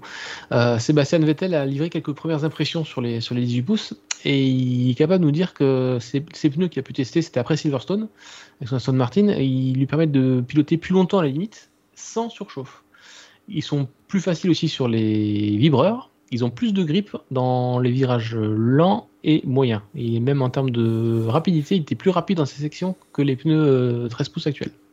Voilà, donc, euh, petite info quand même qui fait que Pirelli a l'air de, quand même de bosser dans, le bon sens. De toute façon, après, je, pense aussi que Pirelli bosse dans le bon sens. Il bosse dans le sens que la FIA et la F1 veulent. Et euh, je pense que c'est une des rares entreprises pneumatiques aujourd'hui qui accepte de mettre à ce point-là en danger son image en sport auto. Parce que finalement, l'image de Pirelli est très mauvaise avec ses problèmes en F1 et un peu en rallye. Euh, alors que c'est pas forcément de leur faute. Et euh, au final, je suis sûr que Michelin refuserait d'avoir une image de marque qui soit aussi écornée par des scandales comme on peut avoir, euh, qui sont encore une fois pas forcément de la faute de Pirelli, mais à la fin, on voit des, crevaisons à bas coût. Qu'est-ce qui ressort? C'est que Pirelli fait des pneus de, merde, hein, pour ainsi dire. Alors que finalement, non. Mais je pense que la F1 est consciente aussi que si Pirelli s'en va, les, fournisseurs potentiels derrière seront pas énormes. Il y aura pas, aura pas Michelin parce qu'ils veulent, ils de toute façon sur les pneus de route. C'est pour ça qu'ils font de la, Formule 1 e aujourd'hui, parce que c'est des pneus qui sont dérivés ou quasiment similaires à ceux de route. Euh, et puis voilà, Bridgestone, c'est pas forcément euh, leur, plan non plus. Ils ont Firestone qui fait l'IndyCar pour l'instant et ça leur va bien. Euh, Goodyear ne fera plus ça. voilà, donc après, ce serait des marques un peu moins prestigieuses, un peu moins connues. et la F1 n'a pas envie d'une marque forcément moins prestigieuse aussi. Ah, si on dit demain la Formule 1 avec Kumo Tires, bon, sans, sans, sans, leur manquer de respect, c'est fait moins rêver quand même complètement. Hein. Il, faut, il faut garder un côté, euh, voilà, que ce soit des pneus euh, classiques et connus. Quoi. Donc, euh, je dirais que le, pire, entre guillemets, serait BF Goodrich parce que ça reste quand même du Michelin et que la, marque est un peu connue. Mais en dessous de ça, ça resterait compliqué de changer et de perdre ce prestige-là. On leur met des feux verts et puis voilà, c'est parti. Mais bon, je suis pas sûr. Que... Noroto, parce qu'il faut aussi une autre marque aussi. Bien sûr, oui, bien sûr. Et Speedy, hein, va donc. le, le, CSA va être ravi. Euh, on a respecté tout ce qu'il fallait dire. Non, non, mais c'est. Alors, on demande est-ce qu'Angleberg existe encore euh, Ça, c'est une très bonne question. Attends, je regarde. pour, pour dédouaner Pirelli aussi, il faut aussi dire qu'il y a une grosse tendance depuis ces dernières années à ne vouloir faire absolument qu'un seul arrêt lors des Grands Prix. Euh, tant qu'on modifiera pas aussi ce contexte-là réglementaire qui fait que toutes les équipes vont tenter le tout pour le tout pour ne devoir faire qu'un seul arrêt, euh, les pneus Pirelli seront à chaque fois poussés dans leur retranchement en fin de Grand Prix. Quoi. si les pilotes ne ménagent pas leurs pneus, euh, jamais de la vie ils font un seul arrêt. Il euh, faudrait trouver un moyen effectivement pour qu'il n'y ait plus cette gestion de pneus et que deux arrêts redeviennent plus intéressants qu'un seul. Et là, on n'aurait plus du tout, on parlera plus du tout de crevaison, de problème de, de, durabilité des pneus. voilà, c'est aussi, aussi ça hein, qu'il faut, qu'il, faut prendre en compte. Tu fais deux arrêts obligatoires et là, bon, bah, dans ce cas, tu, tu un peu la course, mais si tu obliges les, équipes à faire deux arrêts en course. Mm. Sans aller jusque-là, mais après, il faut, essayer de comprendre aussi les, racines du mal. Pourquoi est-ce que vraiment on a vraiment glissé sur du un arrêt? Voilà, quand on regarde les communiqués de Pirelli, en général, le samedi soir, en général, c'est toujours la stratégie à un arrêt qui est la plus euh, privilégiée, qui n'est pas forcément la plus rapide. C'est celle qui permet d'avoir le moins de risques, c'est celle qui permet effectivement de, démarrer euh, avec deux pneus différents, voilà, donc de, de, choisir, de choisir ça. C'est voilà, je, je ne suis pas là pour défendre Pirelli euh, ou, pour, les accuser. Je suis surtout là pour dire qu'effectivement, il y a un contexte qui fait que euh, bah voilà, les, pilotes et les équipes sont, sont, tentés de pousser au maximum ces pneus jusqu'à la fin de leur vie. Quoi. Et forcément, des fois, on a des mauvaises surprises. Et moi, ça m'étonne pas. C'est sûr. Ryan Spirit qui nous évoque le, Grand Prix de Turquie 2011 à 4 arrêts. Ah bah les, débuts de Pirelli où on faisait 4, 5, 6 arrêts, c'était formidable. Euh, mais encore une fois, voilà, c'est pas le cahier des charges actuel, malheureusement ou heureusement, et il y a de grandes chances pour que ce ne soit pas le cahier des charges de l'an prochain. On vous rappelle, il faut faire des pneus pour une toute nouvelle monoplace. Pirelli va très certainement surestimer les contraintes euh, posées par les nouvelles monoplaces, parce que s'il les sous-estime, on part sur un très gros problème de sécurité. Euh, tout simplement, quand, quand, on est passé en 2017, les pneus étaient en bois parce qu'on leur a promis euh, des, des, énormes, des énormes charges. Et il faut dire que d'ailleurs, ils ont dit surestimé sur certains circuits, ils ont d'ailleurs été un petit peu surpris euh, du côté de Pirelli. Mais ils vont évidemment aller du côté de la sécurité et faire en sorte que ça se passe correctement. Parce que vous, imaginez si l'an prochain les pneus S'ils se dégradent, pourquoi pas, mais s'ils explosent parce que les voitures sont trop euh, rapides, là, ça devient évidemment un énorme problème de sécurité. Et là, ça devient un problème de communication aussi pour Pirelli, oui, bien sûr. qui, pour l'instant n'en a pas vraiment, parce que voilà, c'est surtout en Formule 1 qu'on dit qu'ils ne savent pas faire des pneus, mais le, grand public ne s'intéresse pas trop. C'est des, c'est entre guillemets des crevaisons d'initiés, si vous voyez un petit peu ce que je veux dire. C'est-à-dire que oui, nous, on est au courant de ce qui s'est passé à Bakou, tout ça, mais le grand public, euh, voilà, il n'y a, pas d'intérêt. Si par contre l'an prochain vous avez un Grand Prix et 8 voitures crèvent au même endroit euh, parce que les voitures vont trop vite, là je peux vous garantir que tout le monde sera au courant et euh, ça sera beaucoup plus compliqué à gérer. Question de Sébastien sur les couvertures chauffantes, est-ce qu'elles seront encore en application en 2022 Tout à fait. Et Franz Tost s'en est déjà offusqué, il a dit que ça leur coûterait 350 000 euros pour renouveler le matériel. Merci Franz. mais il a raison. En même temps, en ces, euh, périodes de, plafond budgétaire, il a raison de, parler rapidement les amis. Moi, je commence à en avoir un petit peu marre déjà, alors que ça vient de commencer cette année. Mais j'en ai marre de cette F1 qui compte le moindre sou. Là, ça devient, euh, c'est incroyable quoi. Le, pire, ça reste le, débat sur euh, qui doit payer quand il y a un ah, accident. ça, ça, moi, c'est un débat qui me, qui me, qui me m'horripile tellement je trouve que c'est un débat d'assureur et pas d'équipe de F1. Et, euh, effectivement, c'est euh, un peu le revers du, du, du budget cap, du plafond budgétaire, qui fait que on se retrouve avec des débats, mais qu'on n'aurait jamais eu, et des gens qui veulent faire payer un pilote ou une équipe qui a sorti l'autre, ben, vraiment à la, exactement à la, la façon d'un constat à l'amiable. Quoi. Donc c'est ridicule parce que c'est pas possible en Formule 1. Et euh, là, ça vient quand même le gros problème. Il y a des top teams qui disent oui, euh, ça coûte plus cher que prévu, on n'avait pas ce budget-là. S'ils avaient eu un budget plus serré, comme l'ont eu les petites équipes, je suis désolé, mais euh, As, Williams et Alfa Romeo, ils doivent prévoir leur budget accident dans un budget qui est en dessous du budget cap. Donc c'est faisable. Maintenant, c'est à eux de savoir aussi que, ben oui, ils ont beau être à l'avant d'un peloton, il y a quand même des accidents et qu'une F1, ça coûte cher à remplacer. Donc en tout cas, ouais, je suis, d'accord avec toi, Michael. Moi, je trouve que c'est vraiment fatigant d'entendre de, parler que de ça en ce moment, comme si c'était pas un sport et comme si c'était euh, plutôt euh, de la comptabilité. Non, on dirait, on dirait 10 équipes de fond de grille, quoi. C'est affolant. Euh, je trouve ça, enfin, je suis désolé, ça va peut-être choquer, mais moi je trouve que la Formule 1 devrait pas s'inquiéter pour 350 000 balles, quoi. il devrait, il devrait s'inquiéter pour des dépenses beaucoup plus. Bah, la situation est inversée en fait la situation était inversée, puisque elles ne peuvent plus aller chercher le moindre euro de plus, parce qu'elles sont au taquet du budget. Bah Alors qu'une équipe de F1 de fonderie qui a un accident, bon, elle peut toujours aller chercher un sponsor, essayer de gratter un truc en cours de saison, trouver, trouver 500 000 euros ou 1 million en rajoutant un petit sticker ici ou là. Euh, eux, c'est possible, ils peuvent le faire. Maintenant, effectivement, les équipes de, les équipes de les top teams doivent aussi, voilà, bah, effectivement, ils avaient peut-être moins d'accidents euh, les années précédentes parce que bah, Mercedes roulait devant et il n'y a personne qui voulait les titiller. Bah, cette année, voilà, ils vont accepter que euh, bah, Red Bull ils sont juste derrière et que du coup, bah, maintenant Hamilton et, Verstappen, ça risque, ça risque de clasher à n'importe quel moment. Mm. On ne souhaite pas non plus que ça se passe à tous les grands prix, mais ça pourrait très bien se reproduire. Hein, et, rien ne nous empêche que, de penser qu'il peut y avoir encore une Red Bull ou une, ou une Mercedes qui soit totalement euh, désossée à la fin d'un grand prix. Totalement arriver. Donc encore un budget de 1 million ou 2 millions à, prévoir. Voilà, et, si elles sont maintenant encore prudente et pris en compte tout ça, et ben si elle se loupe en 2022, ben le budget euh, accident, euh, ben il faudra encore l'augmenter parce que si on finit en, en milieu de peloton parce qu'on s'est loupé sur la monoplace, eh ben on a encore plus d'accidents que, que devant. Donc, mm. euh, elle encore pleurer encore davantage. Donc, moi, je suis tout à fait d'accord avec Manu. Euh, les débats d'assureurs, de constats et tout ça, euh, déjà, un, c'est c'est pénible. C'est en plus, sur Next Gen Auto, on doit se mettre à, suivre les, les qui rembourse qui, les, constats de, les constats du lundi, la décision de la FIA du mardi et, MMA le, et MMA le mercredi avec la main. c'est ça, et puis. ça va être compliqué, quoi. Et, puis, c'est comment tu chiffres ça? Une, une pièce ne coûtera pas la même chose chez une équipe qu'une autre. Tout le monde devra tenir une compta euh, pas possible. Et encore une fois, je ne comprends pas que les équipes de pointe ne comprennent pas qu'il faut budgéter les sorties de piste et accidents dans leur, euh, dans leur budget de base, en fait. Enfin, parce que les, petites équipes, même si elles n'ont pas la capacité euh, ou ils n'arrivent pas à trouver un sponsor en plus pour payer une, dépense imprévue, elle était prévue avant. On se rappelle de Williams qui faisait attention à ses pièces en 2019. Alors, c'était un peu triste parce que ça roulait avec des pièces fatiguées et la voiture était à deux doigts de tomber en ruine, mais n'empêche que ça, c'était un cas extrême, ils n'en sont pas là, les, top teams aujourd'hui. Et pourtant, c'est des équipes qui ont survécu en devant euh, gérer ça et gérer d'autres problèmes. Donc, euh, je ne peux pas croire qu'une équipe, une, une, structure aussi puissante que Mercedes ou Red Bull ne soit pas capable de comprendre et d'envisager ça. Ça me dépasse totalement. Et ils déplacent le débat. Il n'y a que eux qui le font, un peu Ferrari, mais euh, ils déplacent complètement le débat. Comme le disait, euh, comme le disait Franck, on pourra clôturer dessus. Voilà, c'est simplement qu'ils ne le savaient pas. Ils découvrent en fait. C'est, c'est...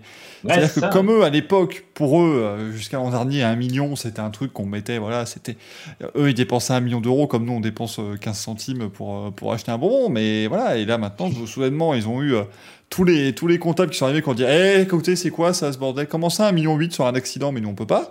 Euh, on peut pas se permettre. Voilà, ils apprennent, en fait, ils apprennent sur le, sur le tas que voilà, ils mm. peuvent pas faire. Mais, mais ce qui m'a surpris, c'est que c'est Franz Tost tiens, qui a dit euh, que ça coûterait cher en courte chauffante, alors que oui. AlphaTauri, c'est pas une des équipes qui est euh, particulièrement au, niveau du, du, budget capé, mais même eux commencent à avoir des, des, difficultés, bien sûr. Mais pour revenir voilà, effectivement à la question initiale, les couvertures chauffantes resteront ça, je crois que ça devient le débat. Ça fait, ça fait je crois, maintenant 15 ans hein, que la FIA avait mm. annoncé la, fin des couvertures chauffantes. Les équipes ont dit, mais c'est un scandale, c'est dangereux. On a dit, bon, bah d'accord. Et voilà, on, est toujours là. Euh, c'est encore une fois, les couvertures chauffantes, ça, c'est l'un des, l'un des outils peut-être les plus inutiles de la Formule 1 moderne, mais qui euh, persiste depuis euh, maintenant très, très, très longtemps. Écoutez, pourquoi pas hein, depuis, enfin voilà, ça, ça, continue. En fait, ce qui est terrible, c'est qu'à partir du moment où une équipe va dire c'est dangereux, on va dire bah voilà, bah, on peut pas le faire, c'est de la sécurité. Donc, pour leur dire que tous les autres championnats du monde font ça sans couverture chauffante, ça se passe très bien. Euh, personne n'a jamais eu de gros accidents parce qu'il y a eu des couvertures chauffantes. Euh, voilà. Euh, encore une fois, d'ailleurs, on dit c'est dangereux, mais encore une fois, si, vos pneus sont froids, vous roulez moins vite. Donc si vous sortez de la piste, ça va faire moins mal. Donc je vois, vois pas en quoi le danger est augmenté, mais ça, c'est peut-être ma vision qui est peut-être un peu trop simpliste. Ça leur coûtera plus cher en carbone.